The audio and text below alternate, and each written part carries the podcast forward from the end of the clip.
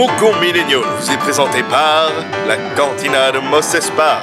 À Mos Espa, si ça ne te tue pas, c'est que ça se boit.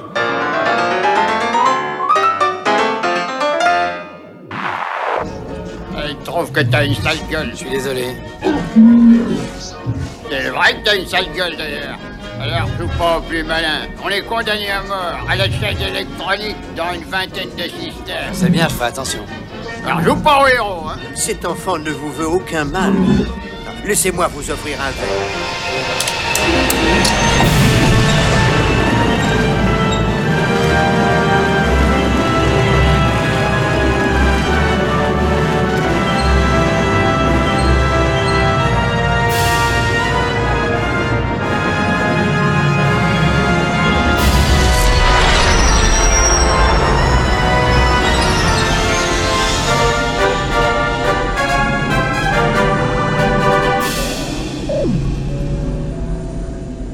Bonjour ou bonsoir à toutes et à tous et aux autres, et bienvenue dans ce nouvel épisode de Faucon Millennial, le podcast qui n'a jamais entendu parler du Millennium Condor.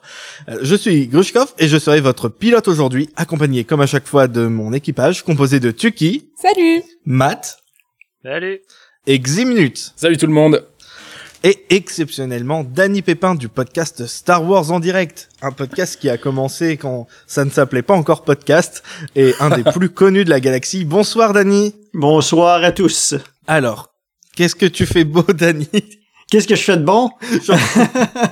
Euh, Attends, ben, je me fais attaquer par mon chat. Qu'est-ce que je fais de bon? Ben, je, je, ceux qui ne connaisseraient pas Star Wars en direct, ben, je suis le créateur de Star Wars en direct, euh, podcast euh, qui n'est pas un podcast euh, à, ses dé- à ses débuts, disons-le, en 2001, et maintenant, euh, oui, en plus en format podcast. Donc, si vous cherchez un autre podcast que m- monsieur et madame Faucon Millénial, ben, cherchez Star Wars en direct, un des, des, des Ouais. premiers podcasts, en effet. Mais ouais, ouais, oui, de- comme tu l'as dit, depuis 2001, euh, et euh, l'é- l'équipe qui a beaucoup changé, mais euh, toi, t'y es depuis le début. Ouais, ben en fait, je suis comme la colle qui tient tout ensemble. hein. Donc, euh, Ah, je t'es suis certain que la- vous avez un équivalent de votre côté. Euh, les gens, des fois, ont besoin d'être motivés un petit peu, etc. Le côté administratif, Mhm. le montage, etc. Il y a toujours des choses à faire en arrière-scène. Donc, euh, c'est un peu mon Mhm. rôle. Euh, est-ce que, euh, est-ce que t'es toujours aussi passionné depuis, euh, depuis 2001 Euh, bien sûr. je dirais, euh, j'ai toujours été passionné de Star Wars. Bon, je pense que tu serais pas là si c'était pas le cas. Exactement. Ouais. Ouais, en plus, euh, là, ce soir, accompagné de toi, on va s'attaquer à un monument de la... Non, enfin, ce soir, pour nous, euh, pour, pour toi et Eximnut, c'est pas encore le soir. Mais euh, du coup, on va s'attaquer à un, un monument non seulement de la saga Star Wars, mais de la pop culture mondiale euh, en Mhm. général. Le tout premier Star Wars, qui s'appelait Star Wars, jusqu'à ce qu'il change de nom euh, plusieurs années euh, après. Donc, Star Wars, un nouvel espoir. Euh, Ben voilà, merci Voilà. d'être venu. Ben, yeah, ça me fait plaisir. au final, euh, je me dis peut-être qu'on aurait dû euh, dire euh, d'abord ce que le film représente pour nous. Euh, et du coup, je vais commencer par toi, Dany, parce que euh, ben t'es l'invité. Mhm. Alors je vois pas pourquoi tu devrais pas souffrir comme nous. OK. Qu'est-ce que ça représente pour moi, euh, le film, en fait? Euh, Star Wars a été le deuxième film que j'ai vu dans ma vie au cinéma. Donc, je- le, le premier, euh, c'est un autre film de 77 qui s'appelait euh, c'est Smokey and the Bandits en, en français. C'est Cours après moi, shérif. Je sais pas si vous connaissez ça. C'est avec Burt Reynolds puis Sally Field. Euh, ouais. c'est c'est très très lointain. C'est un, un- Il y avait une série à la base. euh, C'est, euh, non, c'est c'est pas c'est pas Dukes of Hazzard. Euh, c'est pas Shérif D'accord. fais-moi peur, c'est euh, Ah. c'est différent. C'est un, un, un- ça l'a inspiré Hazzard, mais c'est un, un gars en, en, en Transam, en Chevrolet Transam qui, qui doit transporter une cargaison de de bière, je crois, de l'autre côté. euh, C'est pour moi ce film. Exactement. Et le deuxième film que j'ai vu au cinéma dans ma vie, c'était euh, Star Wars The New Hope, qui était mon premier film de science-fiction. Et puis, ben, j'ai quand même très peu de souvenirs de Star Wars au cinéma parce que j'étais quand même jeune. Je me souviens surtout de la scène d'ouverture. euh, qui était comment dire épique et puis la bataille de la fin la bataille de Yavin euh, je l'ai pas vu en, en mai je me souviens qu'il faisait très très chaud cette journée-là donc c'était probablement durant l'été mais faut dire qu'à cette époque-là euh, Star Wars était resté au cinéma pendant des mois et des mois donc Ouais. euh, c'était la seule façon vraiment de de- d'aller le voir c'était au cinéma donc euh, il y avait aucune façon de réécouter euh, puis euh, je sais pas si- comment ça pu- comment ça a changé ma vie Star Wars de façon générale. Euh, ben moi et mon frère, bon, on a eu tous les jouets vintage. Donc on reprenait un peu les scènes des films avec les jouets. Euh, parce que comme je viens de dire, il y avait aucune façon de revoir les films. Il y avait pas de VHS, il y avait, il y avait rien à l'époque. Euh, Ouais. Je me souviens aussi d'avoir commandé la figurine de Boba Fett par la poste. Donc, il fallait avoir les petits jetons euh, sur les cartes. Donc, on, Ah. on- Ah oui. et puis on a envoyé ça par la poste et ça avait pris plusieurs mois avant qu'on reçoive notre Boba Fett, je me souviens de ça. Euh, Mhm. à part ça, vraiment, c'est le Star Wars a vraiment euh, changé ma vie dans le sens que ça me donnait un ça me donnait un intérêt pour l'espace, l'astronomie, les sciences. Euh, ensuite, euh, l'aviation, puis tout ce qui était militaire aussi. J'aimais beaucoup les combats aériens à, à cause des batailles des X-Wing et de TIE Fighter, etc. Ouais. Puis ça a bien sûr aidé à développer mon imagination. Donc, c'est un peu ça vraiment comment ça a changé ma vie à la base. Puis, pour, Mhm. puis plus techniquement, en tant qu'adulte, par la suite, ben, j'ai ensuite appris, parce qu'il n'y avait pas Internet non plus dans le temps, euh, j'ai appris par la suite que, bon, c'était un point tourné dans, dans, dans tout ce qui est le- dans le monde du cinéma, en fait. Euh, Ouais. Puis que tous les films que j'ai vus par la suite aussi tentaient de suivre un peu le visuel de Star Wars. Ben, j'avais vu aucun film de science-fiction avant, euh, comme Odyssée de l'espace, etc., à, à cette époque-là, parce que j'étais trop jeune. Et puis, Mm. j'étais pas né, même, dans le cas de euh, deux- deux- 2001, vraiment Odyssée de l'espace. En 68, j'étais pas né. Euh, donc, euh, j'ai juste vu par la suite d'autres, toutes les autres films qui, qui essaient de reproduire un peu l'ambiance Star Wars. Euh, Je me souviens de la série télé Battlestar Galactica, à l'origine, la série originale que j'écoutais à la télévision. De semaine après semaine, quand c'était vraiment la, la- série à la télé à cette époque-là. C'est comme j'ai dit, c'est en vieillissant que j'ai vraiment vu l'impact que euh, ILM a fait euh, à Hollywood. Et puis comment que c'est c'est un, c'est un, un pivot dans, dans l'histoire du cinéma, A New Hope. Donc, euh, je l'ai su Mhm. seulement par la suite. Parce que en étant enfant, tu- t'en fous complètement, en fait. tu veux juste t'amuser. Tu veux juste t'amuser et rester dans cet univers-là. Euh, donc, euh, c'est vraiment ça, vraiment l'influence. Puis je pourrais dire que ça fait 42 ans qu'à tous les jours, je pense, j'ai une pensée quelconque par rapport à Star Wars. Une pensée relative à Star Wars. ça fait 42 ans. J'ai 47 Mm. maintenant, donc... euh, Ah, donc t'avais 5 ans quand tu l'as vu? Oui, exactement. Ma mère m'a Oh amené là. voir euh, Star Wars A New Hope au cinéma, ouais. Oh, c'est trop mignon. Ah. Bah dis donc, je sais pas si euh, nous on sera à la hauteur. Ouais, je suis certain que vous Euh. l'avez vu autant, autant de fois que moi. C'est juste que euh, moi, c'est c'est juste le fait de l'avoir vu au cinéma, puis le, le contexte de l'époque un peu. Là. Pensez à Stranger Things. je, je Ah, suis, ouais. je suis exactement l'âge que les personnages ont dans Stranger Things. Je joue à Donjons et Dragons. J'étais un nerd à l'école. C'était mal vu. C'était mal vu d'être un, un nerd qui aimait la science-fiction à l'époque, etc. Donc, je suis exactement comme eux. Et ils sont... euh, euh, J'étais exactement eux à l'époque. Ah, c'est super. Enfin, c'est super. Les monstres en À l'époque, voilà, c'était bien parce qu'il y avait pas les monstres au moins. Exact. Euh, et toi, Ximnut, est-ce que euh, Ben Quelle- moi je me souviens euh, d'avoir vu euh, le, le film euh, étant vachement jeune, je me sou... je devais ça devait être aux alentours de 5 6 ans aussi et c'est vrai qu'au tout début que je l'avais vu alors je devais pas être dans un bon contexte parce que personne faisait vraiment attention à ce qui se passait mais j'avais eu une impression un peu étrange euh, par rapport au rythme du film euh, vu que moi je l'ai vu voilà donc ça devait être dans au milieu des années 90 donc euh, j'avais vu deux, deux autres, trois autres films, et c'est vrai que le rythme m'avait un petit peu décontenancé à l'époque, et je l'ai revu plus tard. Moi, c'est vraiment la, la, nou- la prélogie qui m'a fait rentrer dans, euh, l'univers de Star Wars. On en a déjà parlé dans les, l'épisode, les épisodes précédents.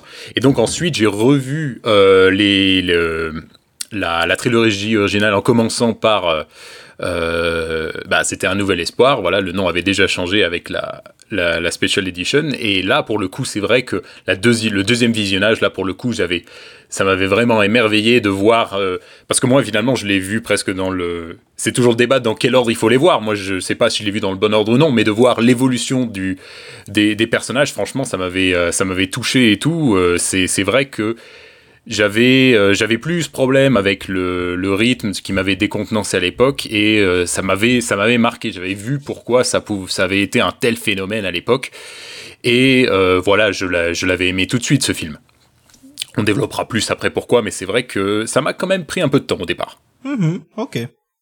Ok. Et euh, du coup, euh, toi, Matt? Alors moi, euh, pour euh, rappeler, donc j'ai découvert Star Wars avec les espèces de romans photos qui étaient sortis à une époque, que j'ai retrouvé depuis. Je mettrai des photos euh, sur bien. Twitter à l'occasion. génial Euh, donc j'ai plus ou moins lu l'épisode 4 avant de le voir. J'ai vu aussi l'Empire contre-attaque et Retour du Jedi avant, parce que c'était pile à l'époque où l'édition spéciale ressortait au cinéma, donc France 2 avait diffusé ça un soir à la télé et tout, donc j'avais pu les voir comme ça. Et mais j'avais pas vu la guerre des étoiles, je suis bien embêté. Et euh, c'était mes grands-parents qui avaient loué le film, alors euh, dans un vidéoclub euh, pas, pas forcément génial, euh, un mercredi après-midi. Donc en fait j'ai vu le film un mercredi après-midi sur une VHS de vidéoclub avec les grands-parents. Donc, aucune, pas au- fou. au- aucune surprise pour toi. Donc, t'étais spoilé avant même de voir les films. Ah ouais, mais j'ai- j'ai connaissais déjà, déjà plus que bien. Hein. Je lu et relu du coup. En effet, c'est bizarre, mais euh, je les connaissais bien. Mais du coup, euh, c'était pas forcément peut-être les meilleures conditions pour voir le film. Et euh, c'est vrai qu'aussi, pareil, à 7-8 ans, peut-être un tout petit peu plus, les le, le rythme m'avait m'avait un peu calmé aussi. Je, je devais lire plus vite, je pense que que le rythme du film en lui-même.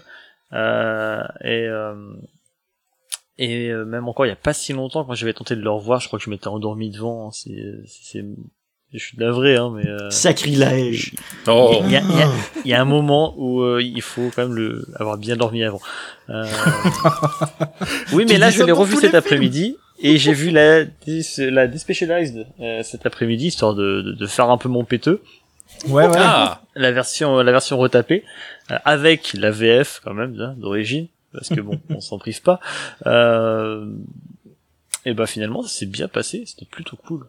Ah ouais, je me souviens, t'avais un euh, peu d'appréhension. euh, J'en ai un meilleur, enfin, du coup, j'avais un moins bon souvenir. Enfin, il passe mieux maintenant qu'à l'époque, ouais. Mhm. Mais je reviens de loin aussi. Et toi, tu qui alors? Euh, moi, je me souviens pas quand je l'ai vu la première fois. Je pense que ça devait être vers 5-6 ans aussi.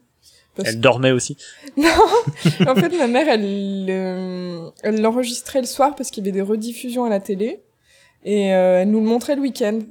Et euh, justement, j'en avais déjà parlé avant, le, le 6, il y avait que le début jusqu'à ce que C3PO et R2D2 arrivent euh, devant chez Jabba, et puis après, ça- la cassette, elle marchait plus. Donc... je me souviens juste de ça, de cette époque. euh, Mais je sais que j'avais vu les deux autres avant, mais j'en avais pas de souvenir particulier. Puis après, euh, quand j'avais vers 10 ans, tout ça, ma mère a acheté le coffret avec la trilogie, et du coup, on regardait régulièrement le... Enfin, surtout moi qui demandais... Euh, on peut regarder Star Wars et du coup, voilà, c'est comme ça que j'ai connu Star Wars et ça me plaisait déjà beaucoup à l'époque. Et après, j'ai découvert que en fait, il y avait une prélogie aussi. La fille qui débarque, tu sais, genre. Hein? Ouais, bref. Ok. Ok, et bon, moi j'en ai parlé aussi. euh, bah en fait, euh, tous les membres en avaient déjà parlé plus ou moins, mais justement moi, euh, je l'ai, je l'ai, je, je l'ai toujours connu. Euh, un de mes souvenirs de, euh, je sais que j'avais pas plus de deux ans parce que c'était un souvenir dans dans ma toute première maison, dont, dont, enfin, dont je suis parti à deux ans et demi. Et euh, donc je me souviens de, de Anne qui court dans les dans les couloirs du, du Faucon Millennium euh, en disant allez Chico on met la gomme donc euh, voilà moi ça a toujours fait partie de de mon truc depuis euh, depuis que je suis tout bébé Euh, et du coup le, le rythme euh, m'avait jamais vraiment euh, sauté aux yeux euh, quand j'étais petit moi j'ai toujours été à fond dans dans ouais. le truc. C'est juste voilà à force de consommer d'autres euh, médias que ça m'avait euh, Bah, faut, faut pas oublier que le film a plus de 40 ans aussi maintenant et Ouais. euh, on a peu à la fin plus la même vision du cinéma ou même même même dans les années 90 hein, on n'avait pas la même vision du cinéma déjà à l'époque quoi donc euh, ouais. t'es un gamin qui a grandi avec les films de son époque, tu vois ce film-là, bah, le rythme ou même le montage peut te paraître parfois un petit peu, euh, un petit, un petit peu, un peu spécial, quoi. Ouais, c'était, c'était très normal à l'époque, ce, ce, ce rythme. Bah, c'était même un peu rapide, non? Oui, en effet. Mais Il Mhm. avait été salué pour son montage, hein, d'ailleurs. Ouais, oui, il y, a il y a toute une histoire en plus euh, du, sur le montage du, du film, euh, l'ordre des séquences, tout ça. euh. C'était la, la femme de Lucas à l'époque, je crois qu'elle avait fait un, un Mhm, gros Marcia. Lucas, mais d'ailleurs ils ont ils ont eu un Oscar pour le montage. Hein. Ouais. Puis il y avait aussi le, le côté, comme disait euh, Dany, que euh, il y avait tout ce, ce côté euh, espace, euh, d'autres planètes, des trucs comme ça qui étaient complètement dingues en tant qu'enfant. T'avais juste envie d'aller te balader là-bas et, et tout. Et du coup, euh, est-ce que vous connaissez un peu l'histoire de comment a été créé Star Wars? Est-ce que tout le monde connaît cette histoire, enfin le, les origines de Star Wars ici Vas-y, grand-père Castor, Je, je dirais ju- juste les grandes lignes, en fait. J'ai, j'ai, j'ai jamais euh, complété le, le, le grand livre, le beau Mhm. livre là, de Making of au complet. Là. Donc, euh, Ah. je suis pas le, le grand Oui. expert que je peux paraître. On fait tous Ah, semblant, hein, je te Oui, c'est ça. Ouais. c'est- Ici, on est tous là pour faire semblant. Moi, j'ai appris euh, un peu toute l'histoire euh, quand ils ont dans Vanity Fair, ils ont sorti les images de de par rapport de promo du 9 et du coup, ils retraçaient euh, l'histoire de Star Wars. Mhm. C'est comme ça que maintenant je sais. Bon, on va rester dans les grandes lignes aussi ici. Hein, donc, euh, bon, à la base, euh, ben, George Lucas, c'était un enfant euh, des années 50, hein, euh, qui, qui, a été euh, biberonné au Flash Gordon et aux Serials du samedi matin, qui était un peu fantastique, tout ça. Et du coup, une fois qu'il était grand et qu'il voulait faire des films, qu'est- qu'est-ce qu'il a voulu faire? Il a justement voulu faire Flash Gordon, mais il a pas pu parce qu'il a il a pas obtenu les droits.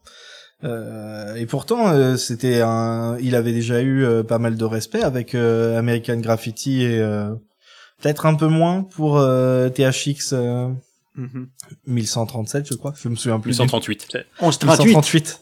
À chaque fois, je me trompe d'un chiffre. 1138. Tu sors. Moi, c'est l'après, moi, c'est après quel que j'ai eu.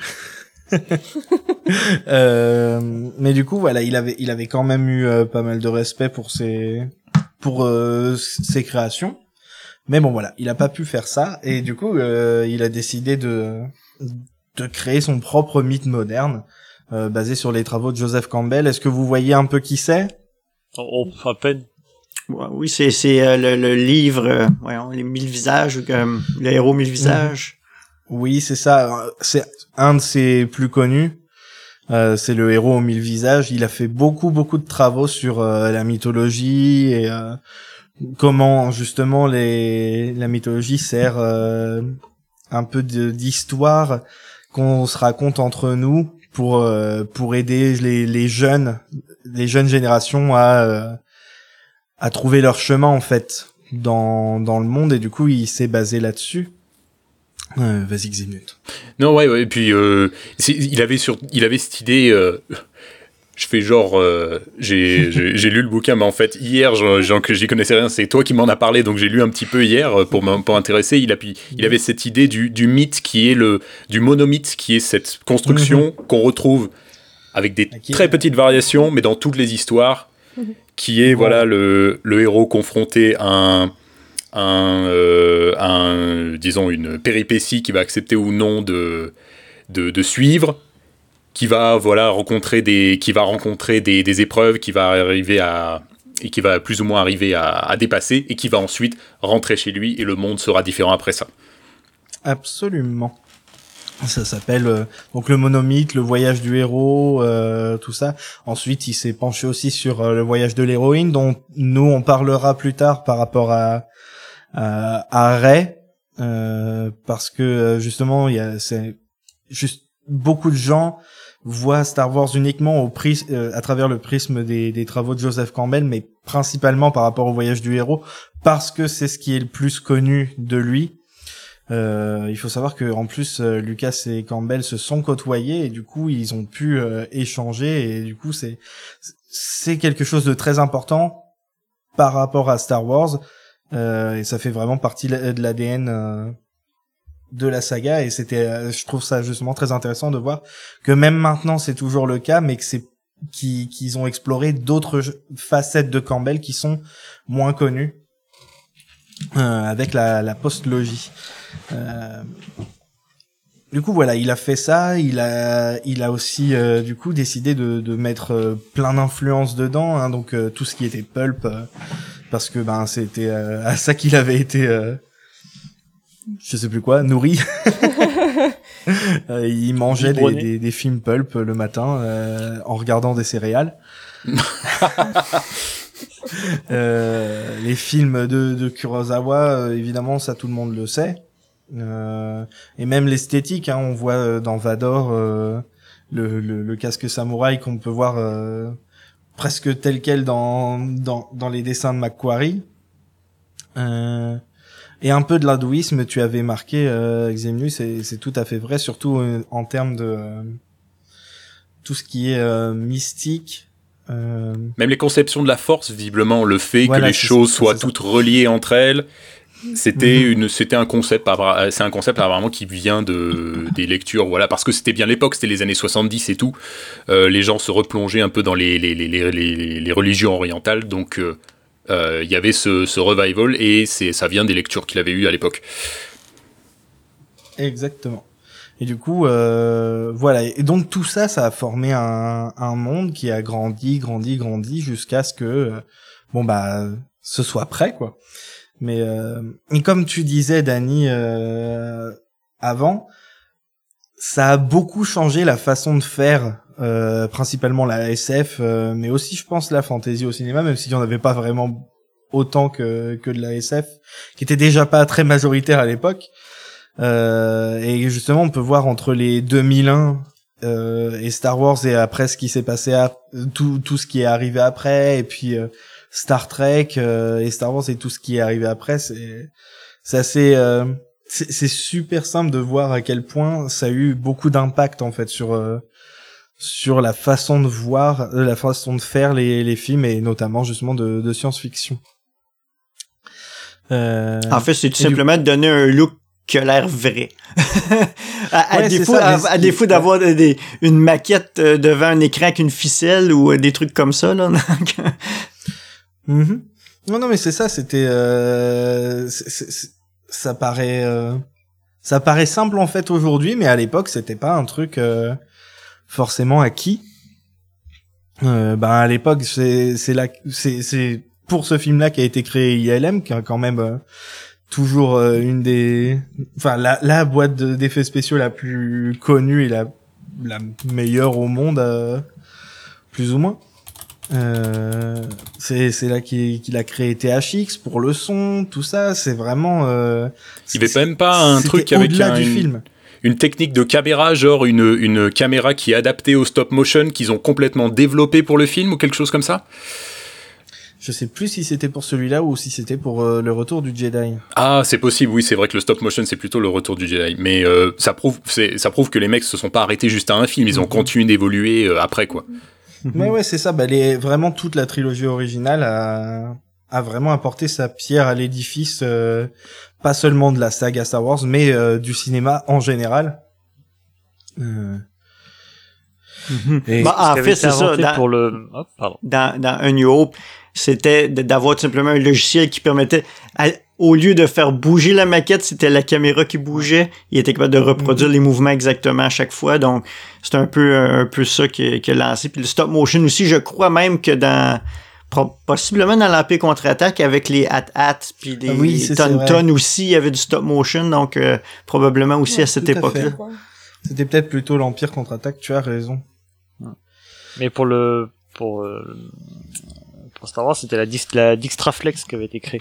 Ouais, ouais, t'as raison. Euh, John Dijkstra, et justement, c'était une caméra classique, hein, mais montée sur un système euh, déjà informatisé à l'époque, et c'est la caméra qui faisait les mouvements et pas la maquette, ce qui permettait d'avoir des, les plans qu'on a eu dans le film qui étaient euh, assez assez fabuleux, quoi.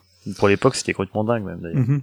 Ben et même en le revoyant là, c'est vrai qu'il y a plein de d'effets spéciaux qui sont datés, mais c'est quand même assez impressionnant de- il de a, il a super compte, bien vieilli, Il je a, trouve. il a très bien vieilli, il a une bonne patte, il est euh, même si au niveau du rythme maintenant il est un peu lent, euh, il est vachement euh, bien fait, bien posé. J'ai même bien... envie de dire qu'il a une patine en fait.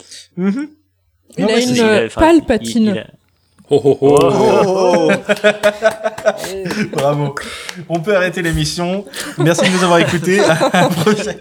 Mais voilà, c'est ça qui est assez dingue de voir pour un petit film en quel les studios croyaient pas beaucoup, de voir que tellement de trucs ont été créés pour un petit film qui était pas censé être super influent à la base. Et pour et techniquement pour les enfants ou les jeunes.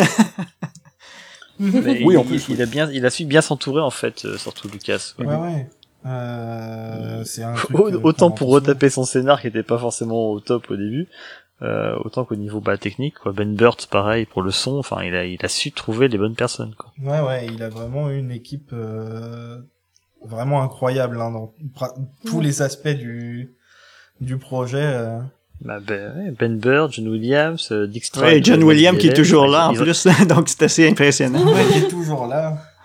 Bon, jusqu'à la fin de l'année, mais euh, voilà, c'est c'est ça fait quand même quelque chose que lui il soit resté euh, vraiment depuis depuis 40 euh, depuis 42 bah, bah, ans. La force du film, c'est qu'il a réussi à créer des choses qui n'ont n'ont pas vieilli. Les, les sons des blasters, les, les- des- certains vaisseaux, les, Mhm. les thèmes de Williams sont pas vieillis. Les, euh, visuellement, il y a plein de, de plans qui sont iconiques, pareil, qui ont pas vieilli ou, ou qui ont bien vieilli, comme Ouais. je disais tout à l'heure. quoi. On, on sent que ça a de l'âge, mais ça rend super. Quoi. Bah, ce qui est Ah. cool, euh, pardon. Vas-y, vas-y. Ce qui est cool, c'est que même les trucs kitsch, en fait, ils marchent super bien dans le film, je trouve. Mm. Euh, ce qui est pas forcément le cas dans tous les films de la saga, mais dans celui-là, je trouve que même les trucs un peu kitsch, qui te font un peu rigoler, ben ça, ça marche quand même bien. Euh, des, des fois, je vois le film et je me dis qu'il il devrait pas fonctionner aussi bien qu'il fonctionne en fait, et c'est c'est vraiment une une sacrée prouesse. Ouais, il y a, des- peut-être peut-être que le film aussi a, un- un- un- a une aura quelconque qui fait que ah, ça passe. Même même si quelqu'un qui le verrait pour la première fois dirait ah c'est ouais c'est ok, euh, mais l'aura qui qui qui est au-dessus de Star Wars va faire que tu vas peut-être changer ton commentaire un peu parce que ah, ça se peut pas que ça soit mauvais parce que c'est Star Wars. Pendant longtemps, je l'ai pas, pas apprécié tant que ça. Hein. Je l'ai souvent mis de côté pendant très longtemps, celui-là, moi. Je... D'accord. Je change un peu, je change un peu d'avis maintenant, mais pendant longtemps, je l'ai, c'était loin d'être mon préféré. Et, euh, et puis même, de toute façon, ici, on se gêne pas non plus pour charcuter. Hein. Je veux dire, l'épisode 2, je pense qu'il il, il a moins bien vieilli déjà. en peu, le peu de temps d'existence qu'il a par rapport à, à Star Wars. Et il a moins bien vieilli déjà que, C'est pas faux, ouais. hein. que lui. Hein. Mhm. Mais c'est ce qu'on- c'est ce qu'on dit à chaque fois, en fait, c'est vraiment le plaisir de les revoir, de, surtout quand ça fait longtemps, voilà, de, de, de redécouvrir plein de trucs qu'on avait oubliés, les petits détails et tout, qui font qu'on se comprend, ah mais c'est pour ça que ça marche si bien, en fait. Mhm. Ouais, ouais. Euh, on en reparlera plus tard, mais moi, un truc euh, que j'ai vraiment redécouvert, c'était les, la dynamique entre Anne et Leia, qui est euh, vraiment, en fait, Mm. je sais pas si ça vient du script qui était plutôt bien écrit pour eux, ou si c'était vraiment euh, Carrie Fisher et Harrison Ford qui, qui ont mis, euh, qui y sont allés à fond, mais ils avaient, ils avaient vraiment un très très bon dialogue en fait. Euh, J'avais jamais fait spécialement attention à ça. C'est un couple La punchline. VF, elle te fait, elle te fait tantôt euh, kiffer, tantôt euh, grincer les dents, c'est assez, assez drôle. Et du coup, euh, justement, comme je parle de, de Anne et Leia, on va peut-être parler du, du personnage principal qui justement représente le voyage du héros, le monomythe, Luke, qui est euh, justement la, la personnification du, du héros aux mille visages. Alors déjà, peut-être un petit tour de table. Qu'est-ce que vous avez pensé de Luke dans ce film euh, en le revoyant? Est-ce que tu l'as revu pour l'occasion, Danny, ou est-ce que tu le connais par cœur et du coup t'as pas eu besoin hein? En fait, je te dirais ça fait peut-être cinq ans je l'ai pas vu. quand même. Euh, ben, ça a toujours été quand même un de mes personnages préférés. C'est probablement euh, à cause que je suis tombé dedans quand j'étais petit. C'était le, le héros que tous tous les jeunes de mon époque voulaient représenter. Anne en deuxième, quand même, Anne Solo. Euh, mais bon, oui, c'était le héros, le, le, le, le, le jeune qui part à l'aventure, qui ça nous représentait tous en tant que, que jeune. Ben moi j'étais trop jeune, mais à l'époque peut-être les adolescents. Euh, je trouvais qu'il arrivait un peu tard dans le film euh, pour pour être en étant le héros. C'est surprenant d'attendre si longtemps avant qu'il apparaisse dans le film. Mais bon, euh, c'est l'évolution du personnage au cours du film que, que, que j'aime. C'est qu'il part d'un jeune adolescent qui se plaint de tout jusqu'à jusqu'à un, un, héros euh, qui gagne la Coupe du Monde. c'est comme tout simplement ça. ça ouais. C'est vrai. Euh, minutes, toi, du coup. Ben, euh, c'est vrai que hum, on voit l'évolution, euh, c'est ça qui rend le personnage intéressant. Et quelque part, euh, c'est ce qu'on on, s'était dit un peu en, en ayant discuté juste un peu avant le, le début de l'émission. Euh, je trouve que déjà euh, l'acteur fait un fait du bon travail, franchement, euh, mm. parce que je crois pas qu'on en ait parlé, mais Lucas avait cette volonté de prendre des acteurs pas connus, donc il prenait un risque potentiellement, mais là, d'une manière générale, pour les trois, le Big Three, là, il s'est vraiment bien débrouillé, et ça inclut ça inclut euh, Luc. Donc il est voilà, il, le l'acteur, il a un jeu plutôt équilibré. Et, euh, mais en même temps, euh, il est un petit peu handicapé, je trouve, quelque part par le, le, scénario qui va quand même relativement vite et qui l'oblige des fois, je trouve, à, disons, à, à évoluer peut-être plus rapidement que ce qui serait naturel.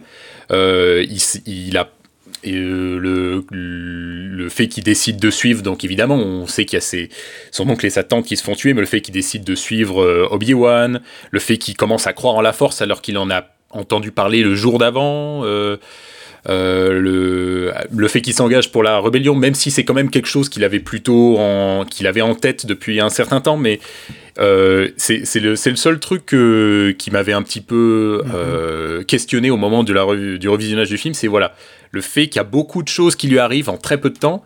Et des fois, ça me semble un petit peu rapide euh, pour que ce soit vraiment naturel. Mais je trouve que tout de même que, voilà, grâce au, travail d'Amil sur le, personnage, la manière dont il interprète, il arrive quand même à euh, limiter, limiter ce sentiment-là. Et c'est vrai que ça rend quand même le personnage plutôt appréciable. On, s'attache assez vite à lui. Même si c'est vrai qu'il se plaint au début, mais il est jeune.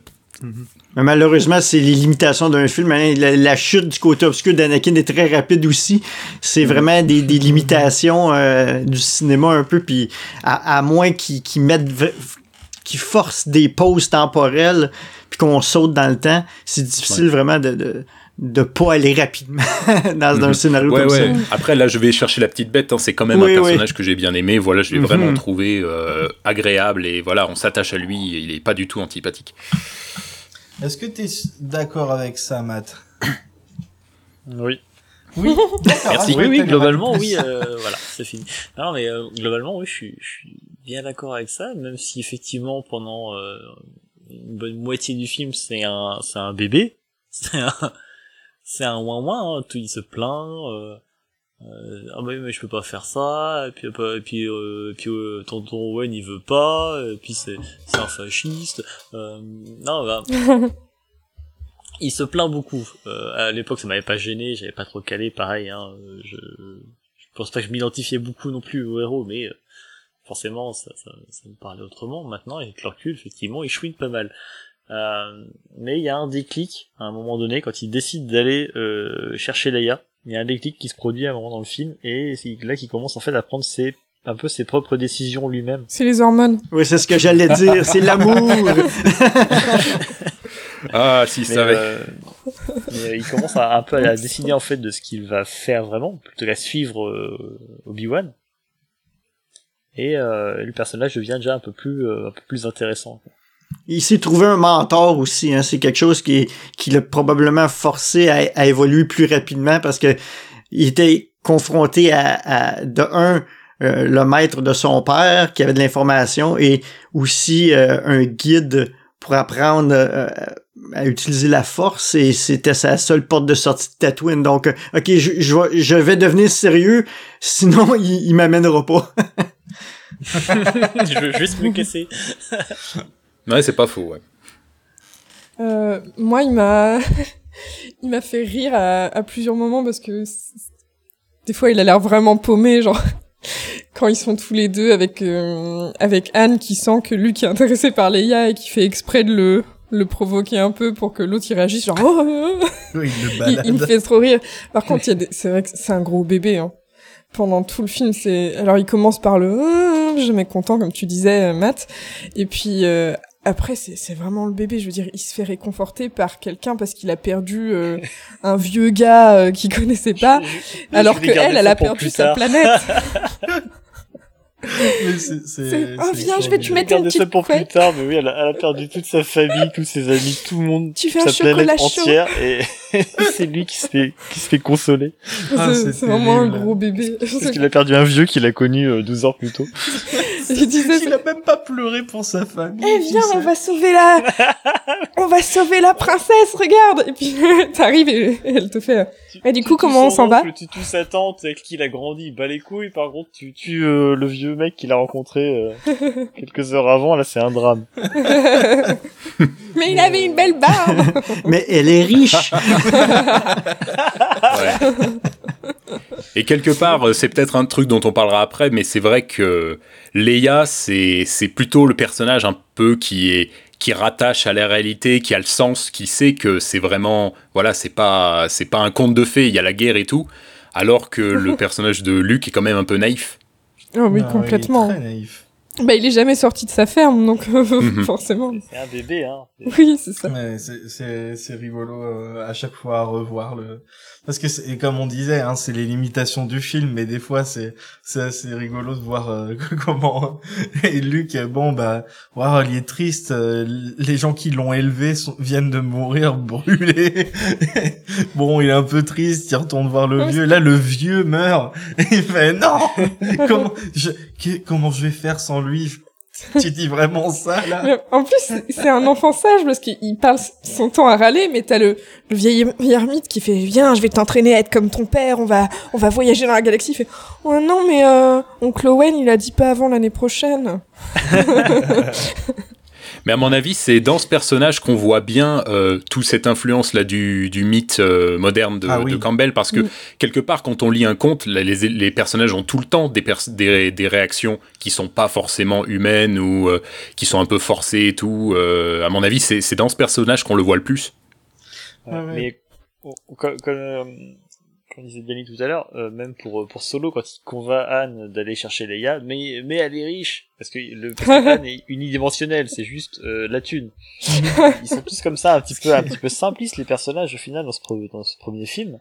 Ça aide aussi au fait que tout de suite, bah, même si on n'y connaît rien en SF, même si on est complètement largué, on arrive à raccrocher les wagons plus facilement, mais ça donne aussi ce genre de situation où euh, oh non moi j'y vais pas, je préférerais qu'elle meure plutôt que moi. hein. Oui bah elle est riche. Ah attends, bouge pas, on peut s'arranger. Ouais, c'est un des trucs du film euh, que, que je voulais dire euh, justement parce que Luke lui il est obligé en fait d'avoir une évolution justement parce qu'il représente le monomythe Euh, mais les autres personnages par contre euh, à part Anne qui à la fin euh, du coup revient euh, un peu sauver le tout ils ont ils sont très unidimensionnels euh, au long du film alors que Bah, justement Anne, son évolution c'est dans les deux dernières minutes. C'est le Ouais, Deus ouais, Ex. Machina, quoi. C'est ça son évolution. Ah bah non, il a dit, lui, il voulait, il voulait le pognon, lui. c'est euh, Deus ex pognon Euh, mais justement, euh, ça, ça m'a beaucoup étonné en fait de me rendre compte en revoyant le film que Leia, euh, enfin pour moi c'est vraiment le second personnage principal euh, du film et elle a pas du tout d'arc en fait euh, narratif. Elle est, elle est juste là. euh, Elle Bah, balance des punchlines et puis. c'est- c'est c'est pas un MacGuffin, mais pendant longtemps c'est l'objectif du film. Et il faut aller euh, lui ramener les trucs, mais aussi après la libérer. Et une fois que c'est fait, faut juste péter l'étoile l'étoile noire. Donc euh, mhm. elle a pas. Euh, heureusement qu'à ce passage où une fois qu'il la libère, elle se lâche, elle les pourrit comme pas possible. Ouais, c'est euh, génial. C'est c'est Oui, oui. kiffant. Mais après voilà, euh, elle est juste là pour refiler des médailles quoi. Mais euh, c'est- c'est c'est très drôle d'ailleurs comment elle euh, comment elle elle, elle envoie euh, des, des, des, des punchlines par paquet de 10 à tout le monde. Alors j'avais oublié comment elle était comment elle était dure avec Elle est salée, euh, elle, hein. Vador, euh, avec Tarkin. Vraiment, elle s'arrête jamais. Hein. Ben, en fait, c'est juste pour représenter l'époque euh, des femmes qui se libéraient, puis tout simplement ça. Hein? Ouais. En fait, c'est c'est c'est c'est c'est ça que Carrie Fisher puis le personnage de princesse là représente. C'est vraiment euh, la femme qui se libère, qui se laisse pas faire, euh, qui qui fonce, etc. Qui prend ses idéaux entre ses propres mains. Donc c'est vraiment ça que ça représente en fait. Mm, Et ça fonctionne toujours aussi bien aujourd'hui, justement. euh, Mhm. euh, je Et tu sens quand même que c'est maladroit par contre. Enfin que. Bah, c'est c'est un gars qui a écrit, hein. Ouais, ouais, mais c'est euh, à savoir ouais, qui c'est qui l'a aidé sur ce passage-là, mais tu sens que par moment ça, il, il déraille un peu, ça repart, ça revient, mais, mais globalement ça marche super. Ouais.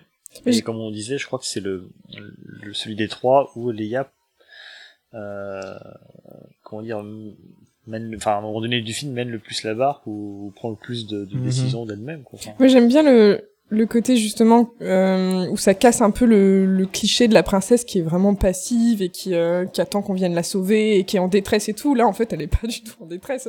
Elle est complètement chill quand ils arrivent et puis quand elle voit que c'est des gros branlots, ça fait bon, écoutez, euh, je prends les choses en main. c'est génial. je crois que c'est mon passage, avec le recul, c'est mon passage préféré du film. Quoi. C'est, Ouais, euh, mais pareil. Elle est condamnée à mort, elle s'en bat la race, elle est allongée, elle est posée, là, il y a Moi, je un dors. mec qui se pointe dans sa cellule. Euh, qu'est-ce que tu fais là? Tu t'es gouré, euh, la Moria, c'est là-bas, t'as rien à foutre ici. Euh, elle, elle se fout de la gueule de leur vaisseau, c'est-à-dire, on va t'emmener, on va te récupérer, on va te sauver, viens avec nous. ah, t'es plus là-dedans, mais c'est mort, croyais, tu montes c'était pas dans ta BX de merde, c'est hors de question, ça. Elle, elle se fout de leur gueule tout le long, de, de tout le monde, c'est, c'est, c'est, c'est génial, c'est génial à, à voir. Comme pour moi, c'est difficile de voir l'impact que, que Carrie Fisher et Princess Leia ont fait à mon époque. Parce que j'avais pas de, de- d'amis, euh, d'amis eux féminins qui aimaient Star Wars. Donc, Ouais. c'est difficile à cette époque. J'avais pas de personne à, à vraiment voir l'impact que Carrie Fisher a eu sur les filles ou les femmes qui aimaient le film. Ça, ça j'ai aucune idée. C'est ça de jouer à Donjons et Dragons aussi. Euh, parce que j'avais pas justement de, de, de, d'amis euh, eux qui avaient vu Star Wars. Donc, euh, on- comme je t'ai dit, on était comme dans Stranger Things, c'était tous des petits gars ensemble qui Ouais, jouaient à que Donjon, puis Moi, je me suis souvent demandé, euh, notamment euh, dernièrement avec le reboot, on a notamment vu à quel point voilà euh, Carrie Fisher, c'était quelqu'un qui voilà qui se laissait pas faire, qui était vraiment complètement dans le le- le- le- le- la- l'attitude. Ça se reflète dans le personnage de Leia, et je me demandais à quel point ça pouvait être influencé par elle-même, qui éventuellement aurait fait des suggestions à Lucas ou a fait a adapté un texte pour le rendre plus dans ce ton-là.